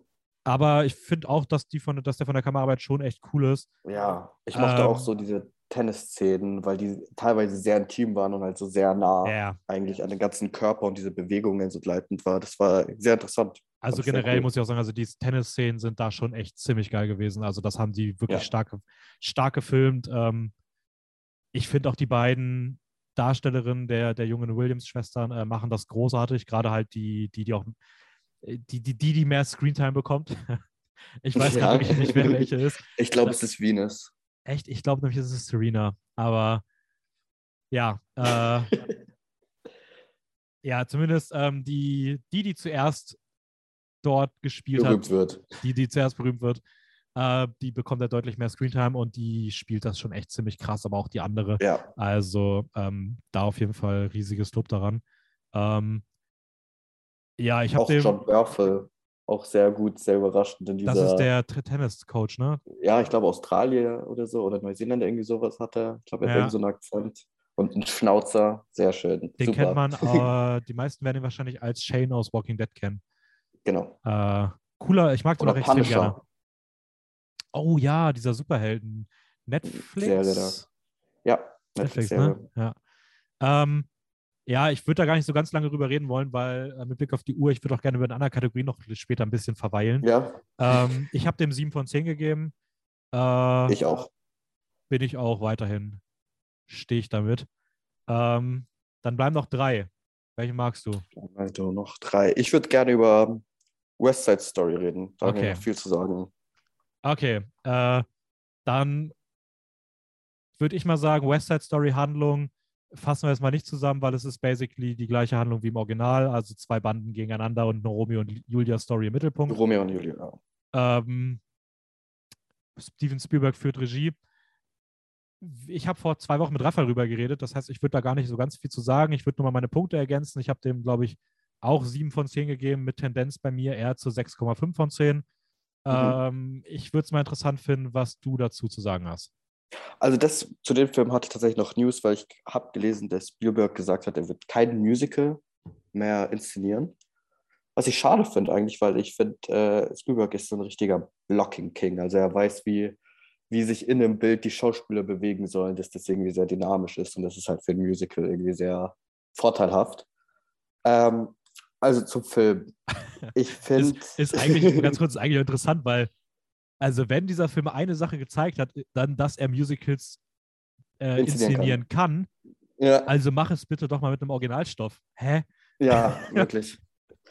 ähm, also vorab, ich bin nicht gerade ein Musical-Fan. Ähm, dafür, dass der Film aber 150 Minuten geht oder 160, glaube ich sogar, ja. äh, habe ich es nicht gespürt, muss ich sagen. Also er ist, hat, macht seine Sache gut. Ich habe aber echt paar Kritikpunkte. Und zwar finde ich die Beleuchtung sehr unpassend teilweise, weil es arbeitet komischerweise sehr ähnlich wie Nightmare Alley mit so grellen Grün- und Rottönen. Mhm. Und die funktionieren manchmal sehr gut. Da gibt es so einen coolen Shot, wo man Ansel Elgort, der die Hauptfigur spielt, ähm, Tony, Antonio, ähm, in so einen Laden sieht und dann durch so einen, so einen roten, grellen O-Buchstabe gefilmt. Das ist sehr cool. Ah ja, Aber stimmt, da ja. gibt's, ja, da gibt es aber später eine Szene, die so ähm, eigentlich diese Liebeserklärung darstellt von den zwei Hauptfiguren. Und die ist irgendwie in so einem dunklen Raum in so einer Kirche und vor ihnen ist so ein großes Fenster, so mosaikmäßig, mit ganz viel grün und rot grellen Licht, das da so auf die einschlägt. Und ich fand das irgendwie sehr unpassend, muss ich sagen. Das hat mir nicht so gefallen. Ja, ich kann mich da, glaube ich, sogar noch dran erinnern, dran erinnern. Das ist jetzt natürlich eine sehr spezifische Szene. Aber ich meine Diese auch, dass ich, dass ich mir dachte, so irgendwie, okay, gerade irgendwie ein bisschen too much und so richtig passt auch nicht zu dem Stil, den ihr irgendwie versucht zu fahren. Ja, Ähm, weil es ja schon Genau. irgendwie auch dann sehr in diesem, weiß ich nicht, also es ist halt immer noch sehr in diesem Oldschool West Side Story Feeling und mhm. Stil drin und solche Szenen wirken dann irgendwie so krampfhaft künstlerisch modern. Ja. Ähm, sonst, ich weiß nicht, wie sehr das jetzt ins Spoiler geht, aber ich meine, es ist eine Liebesgeschichte und äh, es wird impliziert, dass diese zwei äh, Figuren miteinander schlafen.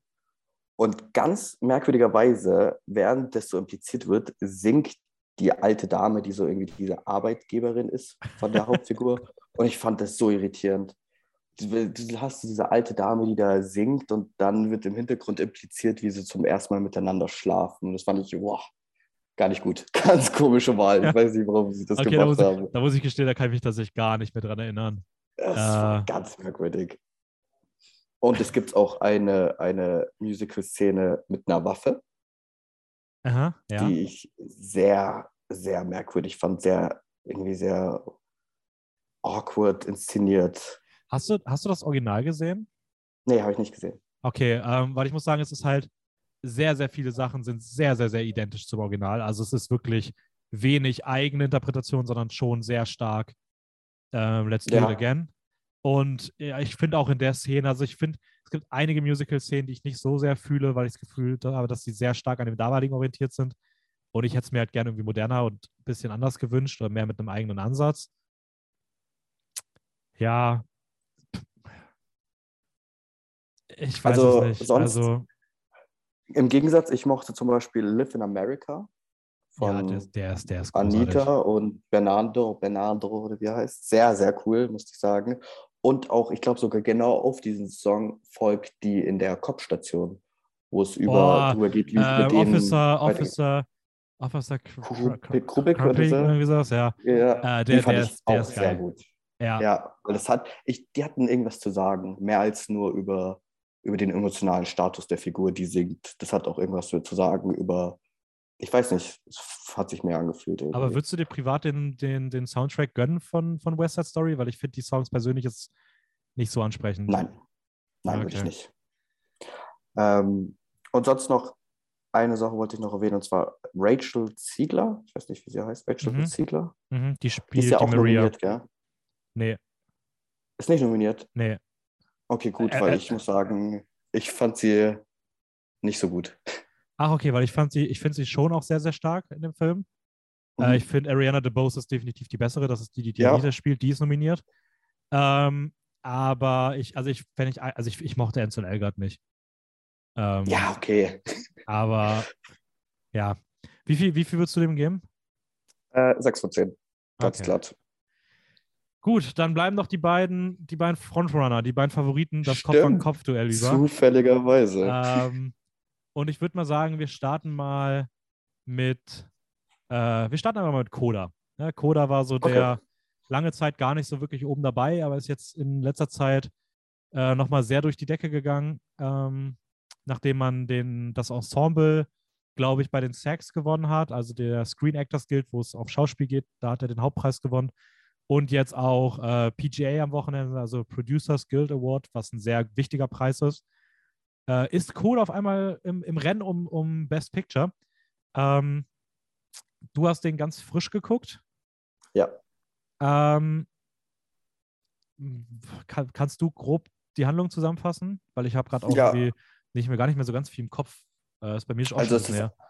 Eigentlich ist es ja fast ein Remake von diesem äh, französischen Film Verstehen Sie die Billiards? Und Mhm. es, ähm, es geht um eine Familie von Taubstummen, außer der Tochter. Und das ist ähm, die einzige, die hören kann. Das nennt man auch Child of Deaf ähm, Adult, Adults, deswegen Mhm. auch CODA, ist das Akronym.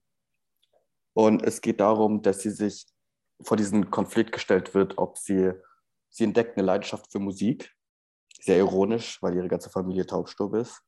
Und dieser Konflikt, ob sie eher weiterhin ihre Familie unterstützen will oder sich halt selber auslebt und ihren eigenen Weg geht in äh, Richtung Musik. Mhm. Genau, Ja. das mal grob zusammengefasst. Ja, und im Hintergrund entspinnt noch so eine Family-Drama äh, bezüglich auch der regionalen Fischereibetriebe. Genau. Ähm, und es spielt auch irgendwie immer wieder auf einem Kutter. Oder wie Ja. das heißt, heißt Kutter, oder? Fischkutter? Ja, ich weiß Fischkutter. Gott. Ähm, ja, also ich muss sagen, ich, ich, ich liebe den Film. Also ich habe, der hat mich letztes Jahr echt äh, sehr an den Rand der Tränen gebracht und mich emotional, gerade im Mhm. Finale, echt komplett umgehauen. Ähm, ja, tolles Schauspiel von allen Beteiligten, ohne Wenn und Aber. Ja, Ein bisschen kitschy, teeny, ja ich muss sagen, Highschool-Ding ich habe drin, aber ich mag's. Ich habe es irgendwo gelesen, also der Film ist sehr cheesy, da gibt es nichts, voll. funktioniert. Ja. Aber äh, er ist sehr cheesy und ich habe irgendwo gelesen, dass es ähm, erinnert an einen Film, der auf Disney Channel lauf, läuft. Und ich muss sagen, ich verstehe es. Ich verstehe es nicht irgendwo, weil dieses Ja, überspitzte Konflikt, dieses Drama und diese komplette Ironie irgendwo und und dann geht's noch um Singen und sowas. ja, genau, und der- umsingen, ja, richtig. Aber er funktioniert, der Film funktioniert echt sehr gut, muss ich sagen. Und äh, emotional hat er mich total mitgerissen. Ich weiß noch, du hast mir erzählt, du warst beim Finale sehr auf Tränen gerührt. Tatsächlich, ich habe nochmal drüber nachgedacht und ich weiß, wo ich am meisten berührt war, war der Moment, wo der Vater die Tochter darum bittet, ihn persönlich vorzusingen. Mhm, ja. Ja, also der Das hat, fand im, ich der, ich finde, der stark. hat im Finale viele dieser, dieser Momente, so, Mhm. ähm, so im letzten Drittel. Ähm, er ist übrigens auf Apple TV Plus. Genau. Ähm, und ja, äh, wir können ja mal kurz, da mal kurz Stopp machen. Ich habe ihm 9 von 10 gegeben. Äh, Ähm, acht. Okay. Der zweite große Big, äh, Best Picture Contender ist dann Power of the Dog. Äh, das war, glaube ich, der erste Film, den ich gesehen habe von den diesjährigen Nominierten. Äh, es geht um einen im, auf den ersten Blick erstmal stereotypischen Cowboy, der mit seinem Bruder zusammen irgendwo auf so einer, auf so einer, weiß nicht, Rodeo-Farm ist es irgendwie sowas lebt. Äh, Ist er Rancher? ja, Ra Ra genau, Rancher, irgendwie sowas. Ähm, und der Bruder verliebt sich dann in eine, in eine Dame, in eine, in eine alleinerziehende Mutter. Ähm, und diese Beziehung beginnt und das wirft den, unseren Hauptdarsteller, gespielt von Benedict Cumberbatch, auch ein bisschen aus der Bahn. Äh, und das entspringt so einen, ja, keine Ahnung, ich kann es gar nicht genau beschreiben, aber so ein, so ein untereinander Misstrauen und da findet jemand die Beziehung nicht gut und manipuliert das ein bisschen und ähm, es gibt dann auch noch den, den Sohn gespielt von Cody Smith McPhee, äh, der so der extreme Gegenentwurf zu der Hauptfigur ist und es wird dann auch sehr stark darum gehen, was Männlichkeit heißt, Ja. ähm, Western-Tropen etc. Also ja, das, das würde ich jetzt mal so sagen. Ich weiß nicht, Power of the Dog ist für mich mehr ein Film, der viele verschiedene Themen anspricht, als dass er jetzt irgendwie von der Geschichte her irgendwie, wo, wo man das irgendwie groß spektakulär zusammenfassen könnte.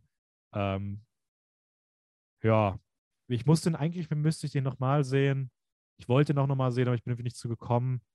Ähm, wie, wie, wie hat er dir so gefallen? Ich mochte ihn sehr, sehr, sehr gerne. Wirklich. Ich mochte ihn sehr gerne. Ich bin sehr überrascht, dass er so gemocht wird von der Academy. Also zwölf Nominierungen ist schon eine Ansage. Ähm, Ja, weil er halt abwarten, eigentlich. Ab, abwarten, wie viele es werden. Ja, ja, es wird wahrscheinlich nicht viel, aber ich meine, es ist so verständlich, weil es kein Film ist, der irgendwie in der Allgemeinheit Anklang findet. Überhaupt nicht. Also es ist schon ein sehr spezieller Film, finde ich. Vom, vom Pacing, von der Aufmachung her. Ja, aber Und- trotzdem war er ja auch bis vor wirklich zwei Wochen eigentlich der unangefochtene Favorit. Ja, ja, ich war auch sehr überrascht darüber, muss ich sagen. Ähm, ich mochte ihn sehr gerne. Ich fand es sehr, sehr interessant, äh, wie Jane Campion, die Regisseurin und auch die ganze Crew es schafft, äh, bestimmte Dynamiken und Spannungen visuell darzustellen, ohne das irgendwie aussprechen zu lassen. Es gibt äh, diese Dynamik zwischen den Rancher, der Hauptperson, der sehr, dieser sehr sexistische, toxische Männlichkeit hat, gegenüber der Frau von seinem Bruder. Die ist sehr, sehr herablassend von, äh, von seiner Seite aus. Und da gibt es Szenen, wo er halt, keine Ahnung, musikalisch mit einem Banjo sie toppt, die Klavier spielt. Und das finde ich sehr interessant gemacht. Das ist durch so, durch Kleinigkeiten. Ja, ja. Auch Ja, so der- sexuelle Spannungen werden sehr interessant dargestellt, finde ich. Das, das Ob es Fall. jetzt so an Lasso ist, das gespannt wird oder was auch immer, ist sehr, sehr cool. Ja, also ich muss auch sagen, also ich finde so die visuelle Sprache bei dem Film auf jeden Fall auch sehr, sehr faszinierend. Also Mhm. auch so die, ähm, ich weiß nicht, aber da gibt's, es gibt sehr, sehr viele Kameraeinstellungen, die einfach wunderschön sind. Ähm, und ich fand auch die Musik echt krass gut. Also Johnny Greenwood, der da den Score gemacht hat, Ja, ähm, toller, toller, toller musikalischer Score. Ähm, ja, ich weiß gar nicht. Ich habe damals irgendwie, als ich den im Kino gesehen habe, hatte ich irgendwie permanent das Gefühl, dass ich irgendwie eine Szene verpasst habe. ähm, ich kann das gar nicht so genau beschreiben, aber irgendwie fand ich den beim Schauen teilweise ein bisschen komisch. Ähm, aber ich mochte den auch gerne. Also ich, ich, ich, ich, ich, würde mich auch freuen, wenn er gewinnt. So, also ich würde ihm das schon gönnen. Ich würde ihm so siebeneinhalb geben von meiner Seite aus nur. Ähm, ja, weiß ich nicht. Wie, wie, wo, wo hättest du den sein sortiert? tatsächlich 9 von 10. Mhm. Und damit ist er mit Licorice Pizza eigentlich meine Top, Top-Filme aus diesen, aus den Best Picture Nominees, sehe ich gerade. Ich habe aber tatsächlich noch einen ganz interessanten Fun-Fact über den Film und zwar ähm, die Rechte, das basiert ja auf einem äh, Roman von Thomas Savage, der Mhm. Film. Und die Rechte an diesen Roman sind die letzten 55 Jahre von Hand zu Hand gereicht worden. Unter anderem hatte die sogar Paul Newman, der damals die Hauptrolle spielen sollte. Der war eigentlich geplant, der hatte die Rechte an diesen Roman und wollte die Rolle von Benedict Cumberbatch spielen. Ach, war es echt? Das finde ich sehr interessant, weil Paul Newman ja diese, dieses Bild von Männlichkeit war eigentlich in, seiner, in seinen Filmen eigentlich. Ja. Ja, so kann es gehen. Hat er nicht gemacht. Ja. Zack, Oscar, Oscar verpasst. Vielleicht wäre es was geworden. ähm, ja, dann äh, haben wir jetzt auf jeden Fall darüber geredet. Ihr habt von unseren Punkten gehört, was unsere Favoriten sind. Ich würde sagen, jetzt gehen wir mal langsam so ein bisschen in unser Tippen rein. Äh, bei den restlichen Ja. Kategorien kann man auch mal ein bisschen dann schneller durchgehen, weil wir wollten aber zumindest über die Best Picture Contender ein bisschen ausführlicher reden. Ähm, wen würdest du jetzt, wen würdest du vom Tippen her, auf wen würdest du deine Wette platzieren? es hat sich geändert. Ich muss sagen, ich setze mich jetzt auf Coda fest. Okay. Einfach aus dem Grund, wie ich gesagt habe, dass ich finde, Power of the Dog ist ein super Film, aber er, er, er, verdient, er hat nicht diesen Anklang in der Allgemeinheit und so ein bester Film des Jahres sollte irgendwie schon eine gewisse allgemeine Zustimmung bekommen irgendwie. Ja, Coda voll. ist halt dieser herzerwärmende Film. Also Ja, da würde ich mich anschließen. Also ich habe auch Coda bei mir vorne. Ähm, hätte ich nicht gedacht, aber ich glaube, die meisten Leute wollen so einen Surprise-Sieg sehen. Ähm, es ist, Mhm. glaube ich, der Film, der mehr Emotionen irgendwie auch langfristig mitgibt für Ja. viele. Ähm, und die Siege in den letzten Wochen, Monaten, die sehr überraschend kamen und die auch teilweise im direkten Duell mit Power of the Dog waren, glaube ich, äh, über, über, überwiegen da. Wobei Coda tatsächlich der Film wäre, der statistisch gesehen ähm, noch nie hätte einen Film gewonnen, bei, für den die Statistiken ansatzweise so schlecht standen wie für Coda. ja. Also ich bin da mal sehr gespannt, aber ich würde auch mein, mein Pick auf Coda geben. Ähm, ich würde sagen, als nächstes gehen wir rüber zu äh, Best Director. Mhm. Da haben wir nominiert ähm, alles, welche von Filmen, über die wir schon geredet haben. Paul Thomas Anderson von Licorice Pizza, Kenneth Branagh von Belfast, Jane Campion von Power of the Dog, äh, Risuke Hamaguchi von Drive My Car und Steven Spielberg von West Side Story. Der riesige Snap, dass Denis Villeneuve fehlt. Yep. Ähm, würdest du dazu stimmen, auch wenn du Dune Auf jeden Fall. nur Auf 8 jeden von. 10 gegeben hast?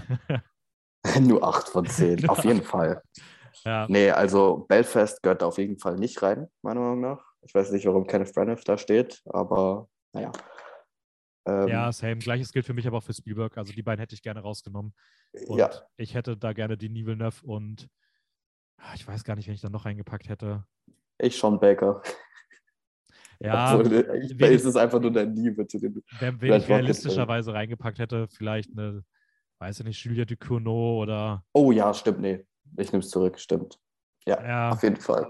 Aber okay, ähm, ich würde da gar nicht groß noch viel rüber sagen wollen, aber ich würde da meine, also ich werde meinen Pick da auf Jane Campion legen. Die hat nämlich dieses Jahr alles gewonnen.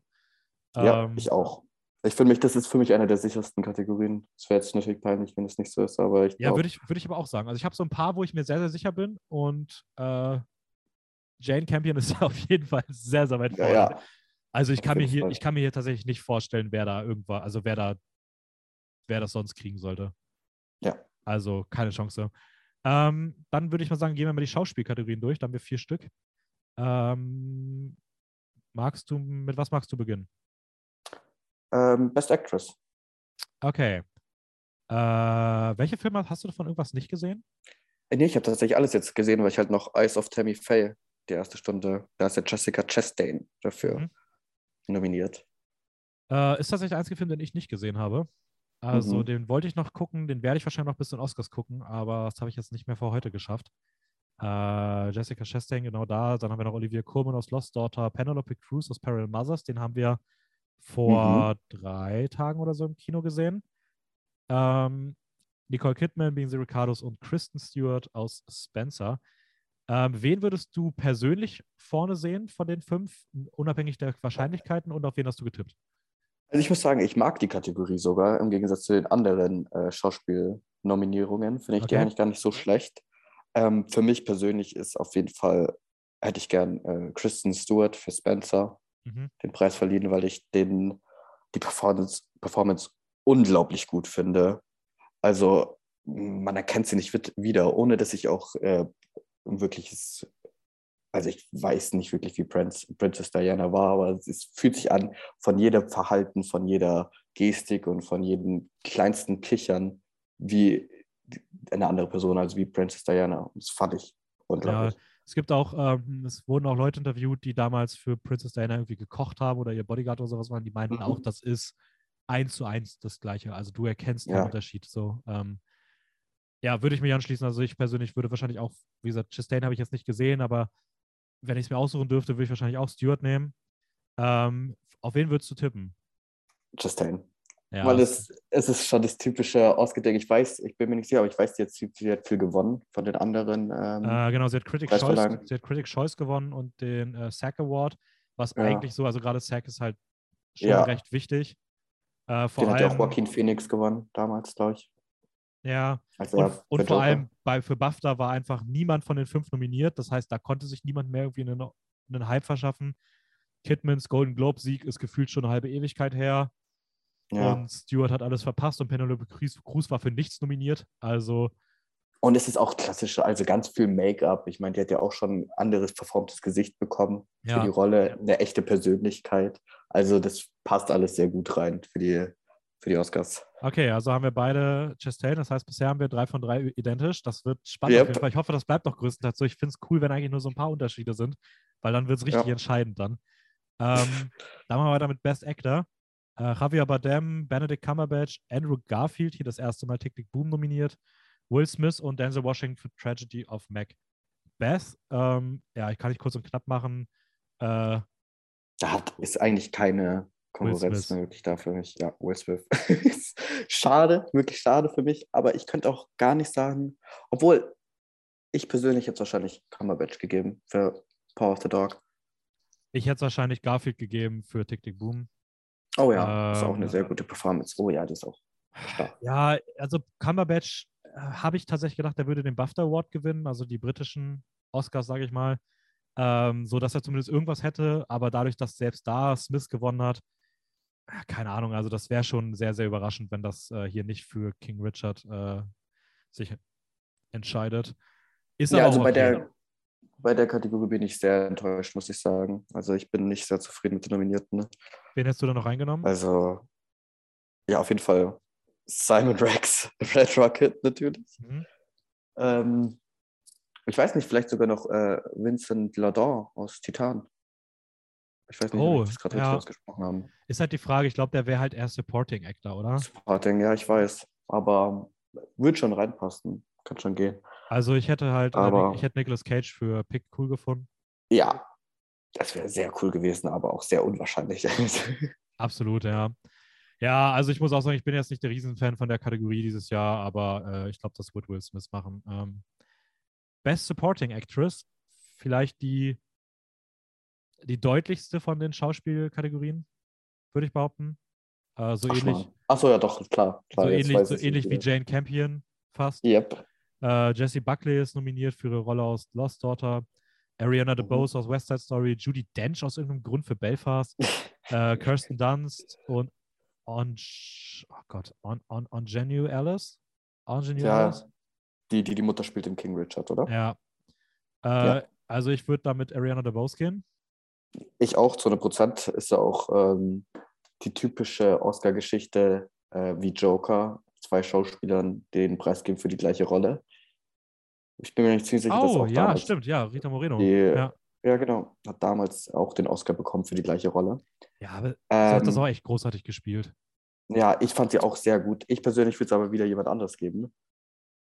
Einfach weil ich will, dass die einen Oscar bekommt, und das ist Jessie Buckley. Äh, die würde ich tatsächlich vom, die würde ich von denen auch persönlich am, am besten finden. Also ich fand die Weil- wirklich das Beste an Lost Daughter. Ich fand die sogar Ja. besser in Lost Daughter als Olivia Colman. Ähm, Ja, und ich bin sehr gespannt übrigens auf äh, Man, der neue Film von Alex ja, Garland, ich habe weil sie da die Trailer Hauptrolle spielt. Und der Trailer sieht Ja. geil aus und ich, äh, ich habe sie mal irgendwann in einem Film von ähm, Jessica Hausner gesehen und da mochte ich sie nicht. Aber sie entwickelt sich gerade zu jemandem, wo ich schon sage, okay, die ist schon irgendwie ziemlich cool. Ja, Also- nicht hier? I'm thinking of ending things. Da hat sie für mich halt begonnen. Ja, da fand ich den Film halt auch nicht so gut. Aber Mhm. ähm, ja, okay, wir haben beide Ariana DeBose.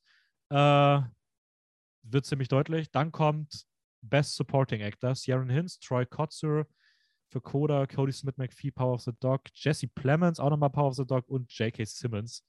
Ähm, Mhm. Warum auch immer. warum auch immer. Äh, gleiches Spiel, was würdest du sagen? Und was würdest du wollen? Ähm, ich glaube, was ich wollen würde, trifft sogar ein. Mit dem, was ich sage. Ich sage Troy Kutzer für Coda. Ja, Sam. Ähm, also, ich fand, die hat mich halt einfach am, von Emotionalität her am meisten mitgerissen und äh, ich würde ihn gerne auf der Bühne sehen, wie er den Preis entgegennimmt. ja, absolut. Also, ich glaube, die Chance steht auch sehr gut für ihn. Ja, also da war ja, äh, Cody Smith McPhee war da ja sehr lange vorne, auch nach seinem Golden Globe-Sieg damals. Aber irgendwie kam dann Troy Kotze und hat seitdem einfach alles gewonnen und der hat einfach das Mhm. Momentum komplett auf seiner Seite. Also ich habe eh das Gefühl, dass die vier Acting-Kategorien dieses Jahr sehr deutlich sind. Ähm, jetzt kommen wir aber langsam zu welchen, wo es, glaube ich, ein bisschen, bisschen ähm, mehr Kopf-an-Kopf-Duelle gibt. Äh, ich würde noch mit Screenplay weitermachen. Ähm, Oh Gott. Original Adapted? Screenplay. Okay. Wir können auch Adapted, wie du magst.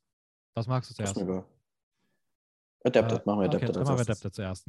Äh, Coda, Drive My Car, Dune, Lost Daughter und Power of the Dog. Ähm, wen würdest du so, wen, wen, zwischen wem macht es das für dich? Also was ist da so, was sind so die, die vorne sind? Welcher war es nochmal? Coda, Drive My Car, Dune, Lost Daughter und Power of the Dog. Dune, Lost Daughter und Power of the Dog.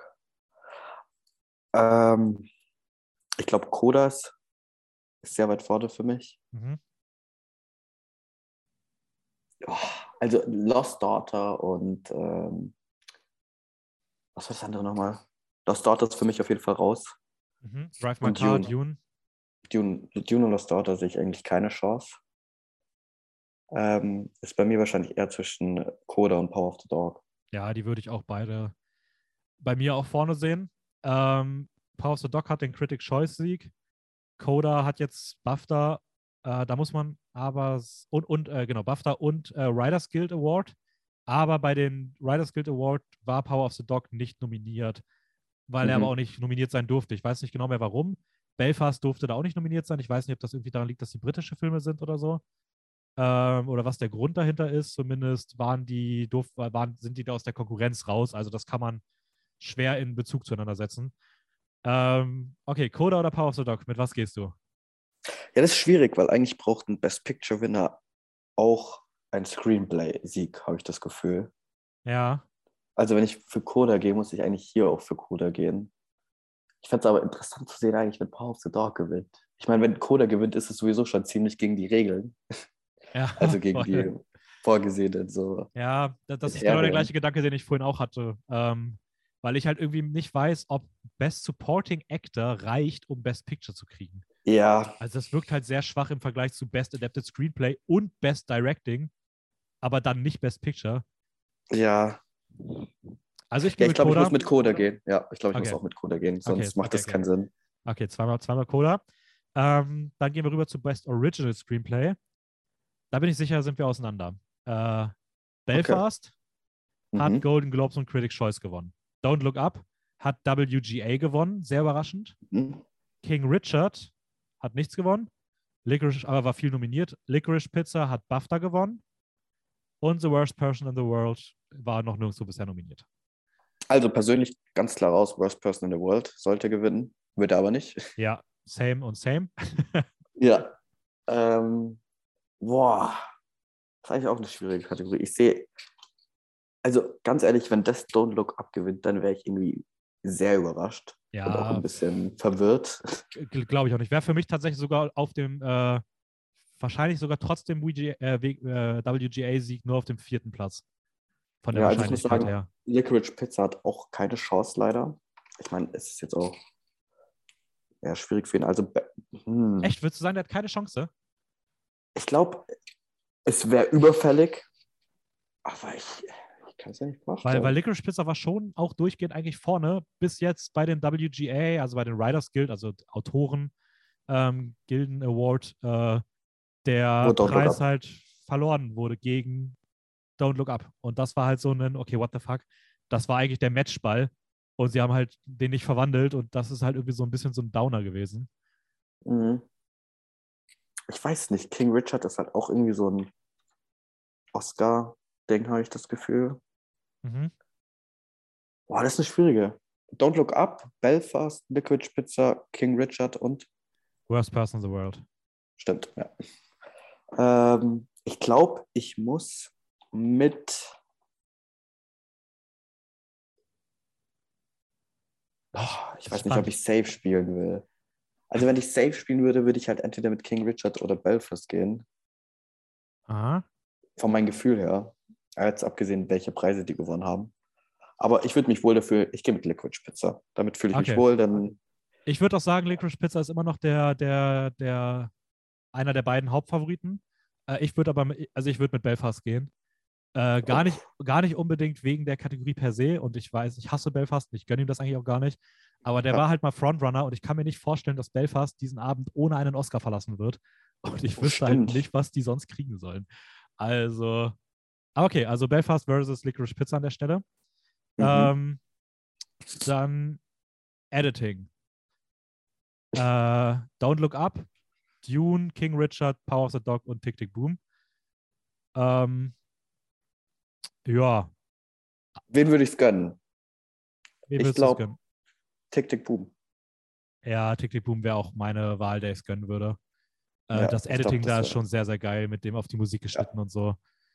Ähm, ich glaube, das ist tatsächlich die Kategorie, an der sich die Geister komplett scheiden. Es kann gefühlt alles passieren. Äh, niemand kann es irgendwie einschätzen. Selbst so ein weirder Sieg von Don't Look Up wäre irgendwie realistisch. Äh, Mhm. Tick Tick Boom hat auch bei den Eddies was gewonnen, also bei dem, bei dem Editing, also für die, sowas wie die Guilds von den Leuten, die für Editing sind. Da hat aber auch King Richard gewonnen. Äh, eigentlich brauchst du aber irgendwie wohl für Editing-Siege in der Vergangenheit auch mal eine Sound-Nominierung. Das wäre jetzt eigentlich nur Dune oder Power of the Dog. Äh, Dune ist der Frontrunner, Power of the Dog sehen aber auch einige vorne. Also hier ist irgendwie komplettes Chaos. Ähm, das, das, ja, ich will halt Dune nicht so oft zu viel geben. ja, glaub, glaubst, du auch, glaubst du auch, dass Dune ein paar weniger bekommt, als man denkt? Ich weiß nicht, also es, es hat halt schon so viele technische Dinge, die, wo ich mir denke, das würde eigentlich safe an ihn gehen, Mhm. das schwierig ist. Und Editing, ich kann mich jetzt nicht an den Editing erinnern, ehrlich gesagt, mit Dune. An Don't Look Up kann ich mich natürlich erinnern, weil es einfach sehr, sehr, Schock cho- war. sehr, sehr, sehr choppy. Äh, Ja, Ja, also ich glaube, hier ist fast jeder Tipp irgendwie möglich. Äh, ich lege einfach mal vor, ich habe mich hier ähm, äh, tatsächlich mit dem entschieden. Ich glaube, die sind sogar noch auf Platz 3, was die Quoten angeht, aber ich würde mit King Richard gehen, ähm, weil ich einfach Okay. glaube, dass äh, so dieses Sport-Biopic mit so den Tennismontagen. Ich weiß nicht, ich habe das Gefühl, das ist so ein Oscar-Ding. Äh, das, Okay. könnte ich, das könnte ich sehen und ich glaube nämlich, dass King Richard äh, hier vielleicht seinen, seinen, seinen zweiten äh, seinen zweiten Oscar schon holt, weil ich die auch gar nicht so schlecht für Best Picture gesehen habe. Ähm, ja, Interessant. Ich glaube, ich werde jetzt sehr mutig sein und ich gehe mit Don't Look Up. boah, das ist schon. Okay, Ja. das, das, Ich erinnere mich einfach an Bohemian Rhapsody und allein, dass er nominiert ist, ist schon irgendwie sehr interessant. Deswegen voll Karacho rein. ja, okay, okay, okay. Und das könnte die erste Kategorie sein, in der wir einfach beide daneben liegen. Ähm, Ja. Best Cinematography. Du hast ja heute schon super viel zu Kameras erzählt. Mhm. Ähm, Dune, Nightmare Alley, Power of the Dog, Tragedy of Macbeth und West Side Story. Ähm, welchen fandst du persönlich am schönsten und wem würdest du es gönnen? Was war's? Dune, Nightmare Alley? Power of the Dog, Macbeth und West Side Story. Boah, das sind alles sehr schöne Filme, muss ich sagen, für ihre Art.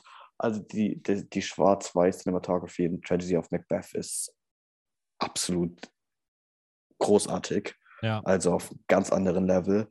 Dafür hat Dune halt diese epischen Bilder. Nightmare Alley diesen schönen, ranzigen, grelligen Look auf dem Jahrmarkt.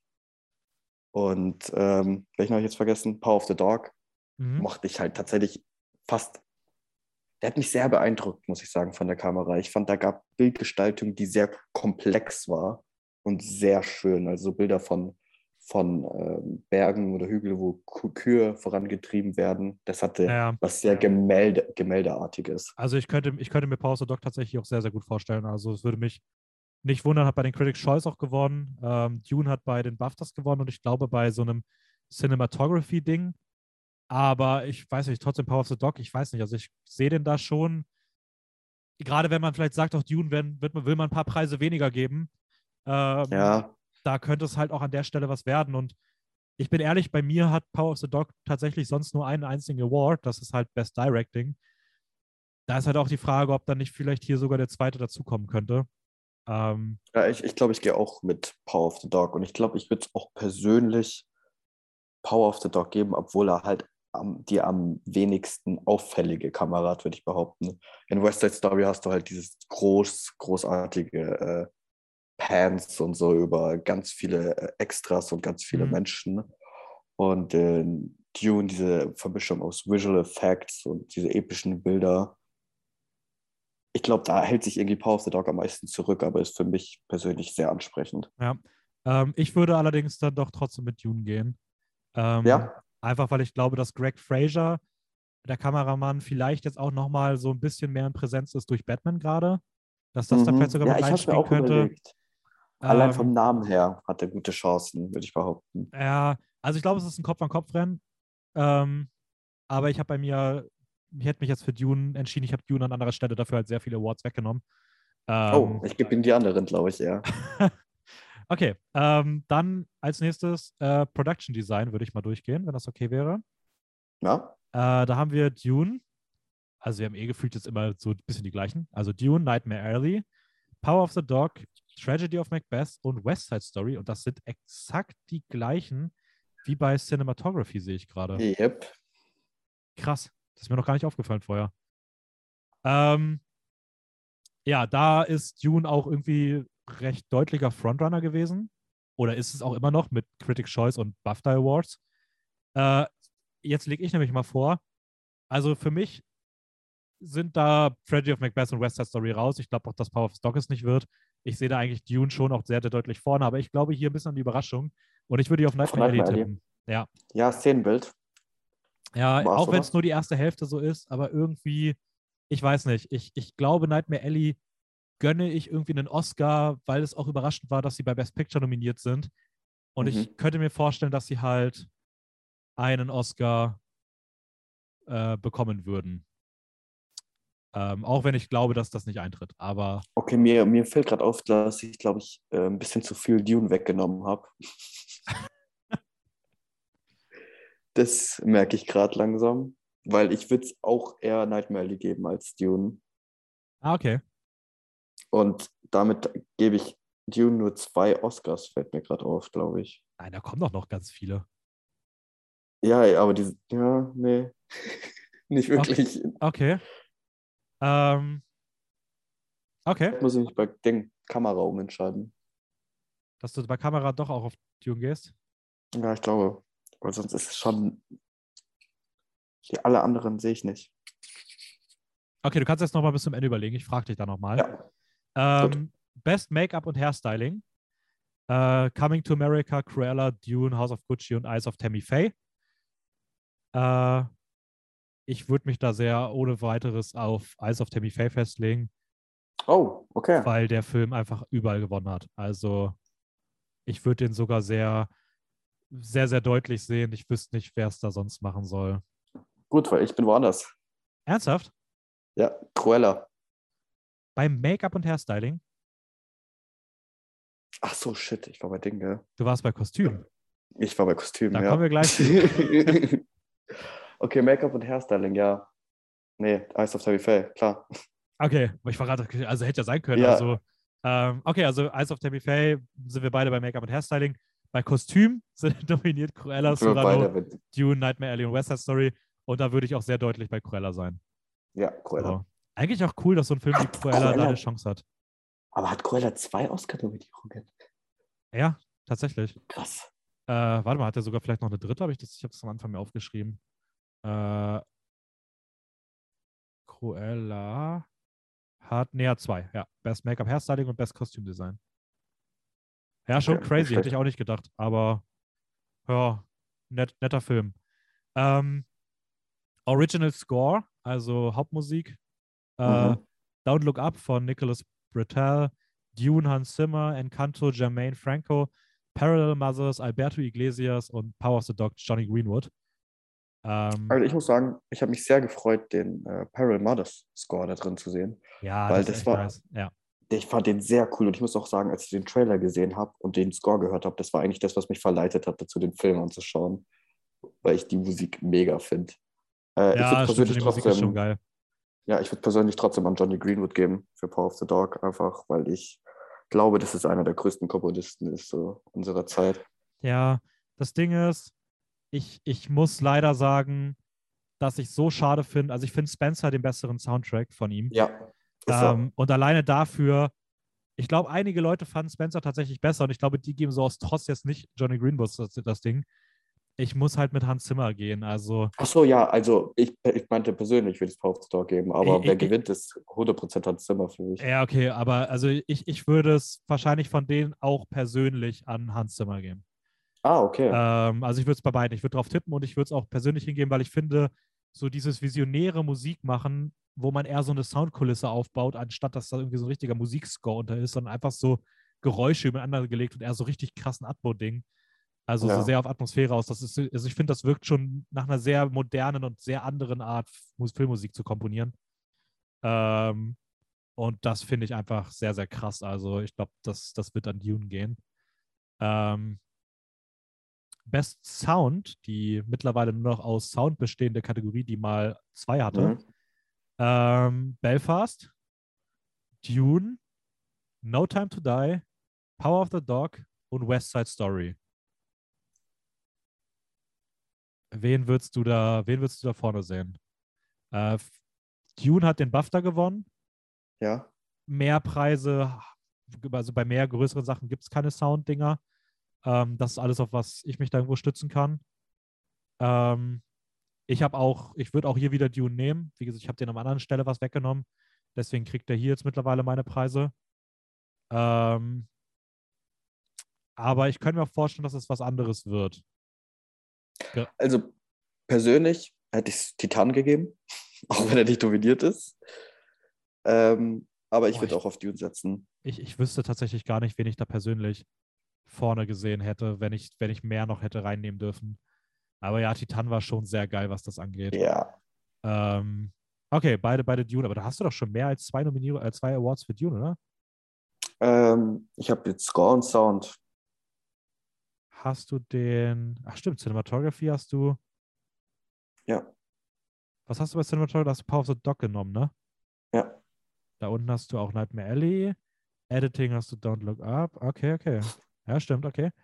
Ähm, dann bester Song äh, sind nominiert Be Alive aus King Richard, Dos Orgritas von Encanto, Down to Joy von Belfast, äh, No Time to Die von No Time to Die und Somehow You Do von Four Good Days. Noch nie gehört. Ich glaube, für mich sind da die äh, Frontrunner Encanto und No Time to Die. Und ich Same. denke, es wird No Time to Die. Okay, ich würde nämlich, ich würde äh, Dos Orguitas sagen. Aber ich glaube Okay. es nicht. Also ich glaube, es wird, ich glaube, es wird No Time to Die, aber ich würde trotzdem auf Dos Orguitas tippen. Das war Ähm. meine erste Meinung, aber ich glaube jetzt, ich, ich denke schon, Billie Eilish, ja. Ja, die hat auch, die hat doch bisher er eigentlich ist halt auch schon gewonnen. Ewigkeiten draußen. Also Dos Orguitas hat auch noch nichts gewonnen, während No Time to Die Golden Globes und Critics' Choice gewonnen hat. Ähm, ich glaube, wenn We Don't Talk About Bruno hier stehen würde, müssten wir nicht drüber reden, weil ich glaube, dann würde der sicher gewinnen aus Encanto. Äh, der ist Mhm. ja auch in, in Amerika auf 1 geschartet und äh, ist der erfolgreichste Animationssong generell aller Zeiten oder sowas. Aber da hat man sich bei Encanto wohl gedacht, sie reichen Dos Orguitas ein und haben damit einen richtigen Fehler gemacht. Aber ich glaube trotzdem, dass er sich durchsetzen könnte. Also, und ich wollte irgendwie James Bond keinen keinen Oscar gönnen. Ähm, ja, das heißt, da sind wir auf jeden Fall unterschiedlich. Äh, dann haben wir noch Best Visual Effects. Äh, da sind Dune, Free Guy, No Time to Die, Shang-Chi und Spider-Man. Ähm, Ja, das ist für mich eigentlich klar. Dune. Ja, da würde ich mich auch anschließen. Das alles andere, also ich würde fast behaupten, das ist für mich einer der Top 3 klarsten Awards des Abends. Ähm, Mhm. Damit bist du schon bei drei Siegen für Dune. Ja, Äh, dann haben wir Best Foreign Language Feature, Drive My Car, Flea, Luna, Lun, Lunana, A Yak in the Classroom, In the Hand of God und The Worst Person in the World. Interessanterweise, Parallel Mothers nicht nominiert, trotz Ja. insgesamt äh, zwei Nominierungen, glaube ich, oder? mhm.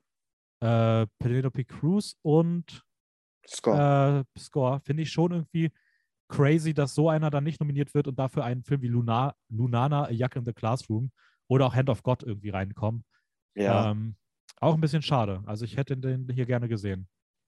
auch für mich eine klare Ding ist Drive My Car mit Best Picture Nominee. Ja, Also- würde ich auch mal sagen. Das ist einer der weiteren mit den Top 3, was Kleid angeht. Also wenn der das Ding nicht gewinnt, das wäre fast schon ein Schock.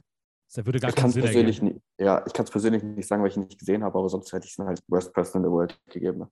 Ja, also ich würde es auch persönlich Worst Person in the World ein bisschen eher geben. Ähm, auf der anderen Seite finde ich eigentlich fast, dass so ein, so ein besonderer Film wie Drive My Car es irgendwie auch verdient hat. Also das sind beides super Gewinner. Ich könnte mir auch Flea vorstellen. Der soll auch recht gut sein, aber nein, also das wird Drive My Car und äh, Punkt. Ähm, ja, Best Animated Feature: Encanto, Flea, Luca, Raya and the Last Dragon und die Mitchells vs. die Machines. Ähm, Da sind es für mich wahrscheinlich zwischen Encanto und Flea. Weil Flea hat Okay. relativ viele Nominierungen bekommen, wenn mhm. ich mich recht erinnere. Best Animated, Best Foreign Und, Und Best Documentary. und Best Documentary. Ja.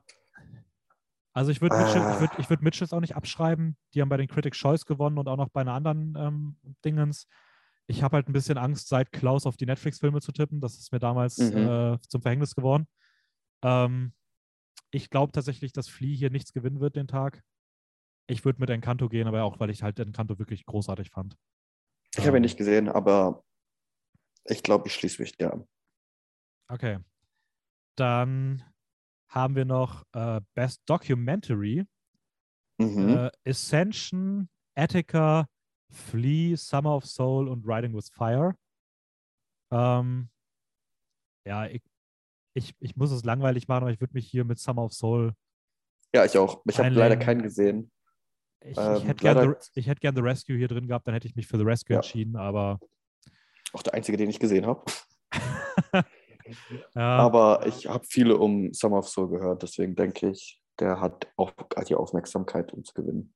ja, also ich könnte mir tatsächlich vorstellen, dass hier sowas wie Flea überraschen könnte. Ja, ja auf jeden Ähm, Fall. wäre bestimmt auch cool. Ich fand Summer of Soul auch ziemlich gut, aber ob er jetzt für mich den Oscar gewinnen müsste, weiß ich nicht. Ähm, aber ich würde trotzdem mal drauf tippen, einfach weil ich da jetzt auch keine Ahnung habe. Und damit bleiben nur noch die drei Shorts-Kategorien. Ich glaube, die können wir recht kurz machen, weil Ja. wer sagt davon nicht so viel. Best Live-Action-Short.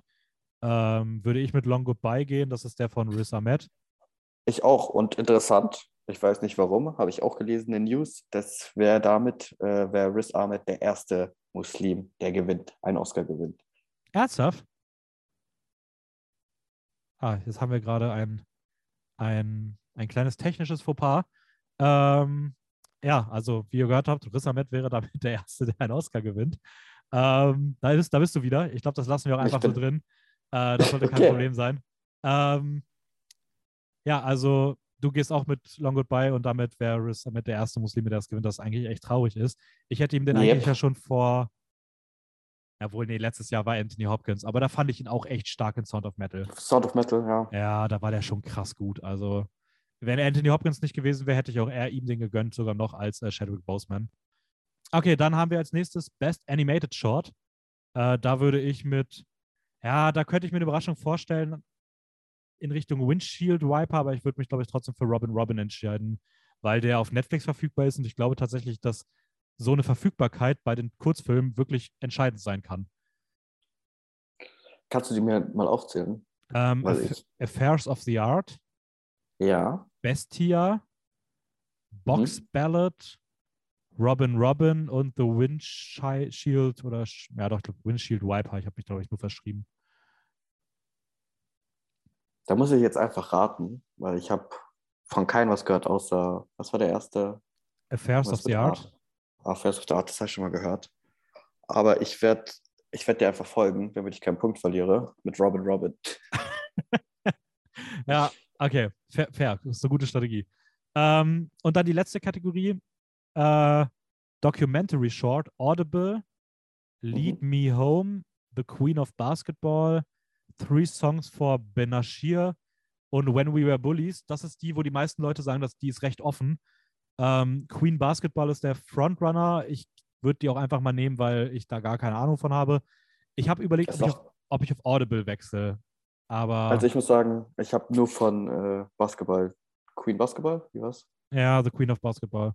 Das ist das Einzige, was ich gehört habe, deswegen muss ich damit gehen. Okay, komm, dann mache ich es spannend. Du nimmst Queen of Basketball und ich, und switch, und ich switch auf Audible. Okay. Äh, einfach für die, für die Spannung, dass ich nicht überall die Top-Favoriten hier nehme.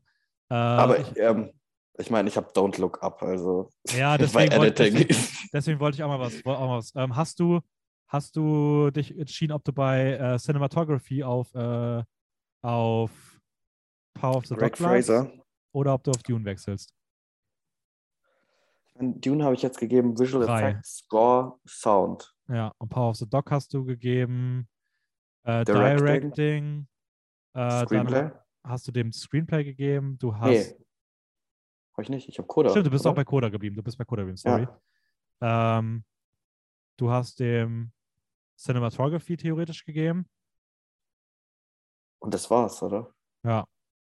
Ja, dann bleibe ich da. Der kann doch nicht nur einen von zwölf Oscars gewinnen.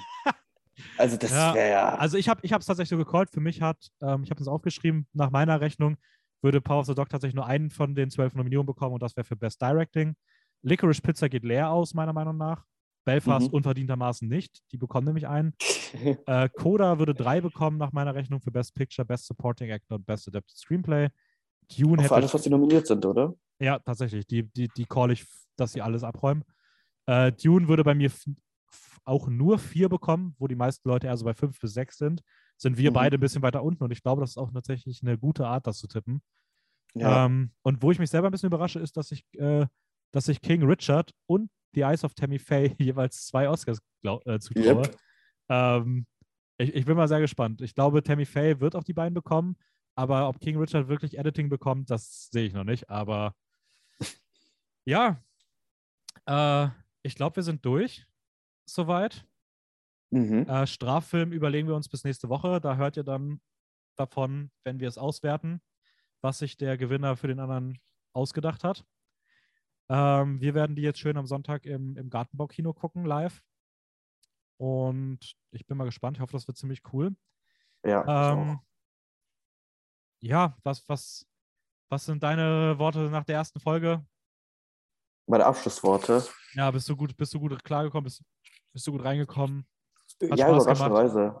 Ja, mir hat Spaß gemacht. Ich glaube, die Sache ist halt, dass es über Filme ist und ich kann über nichts länger reden als über Filme, dann gerate ich in irgendeine Zone und dann ist es für mich sowieso einfach auf, keine Ahnung, Automatik gelegt irgendwie.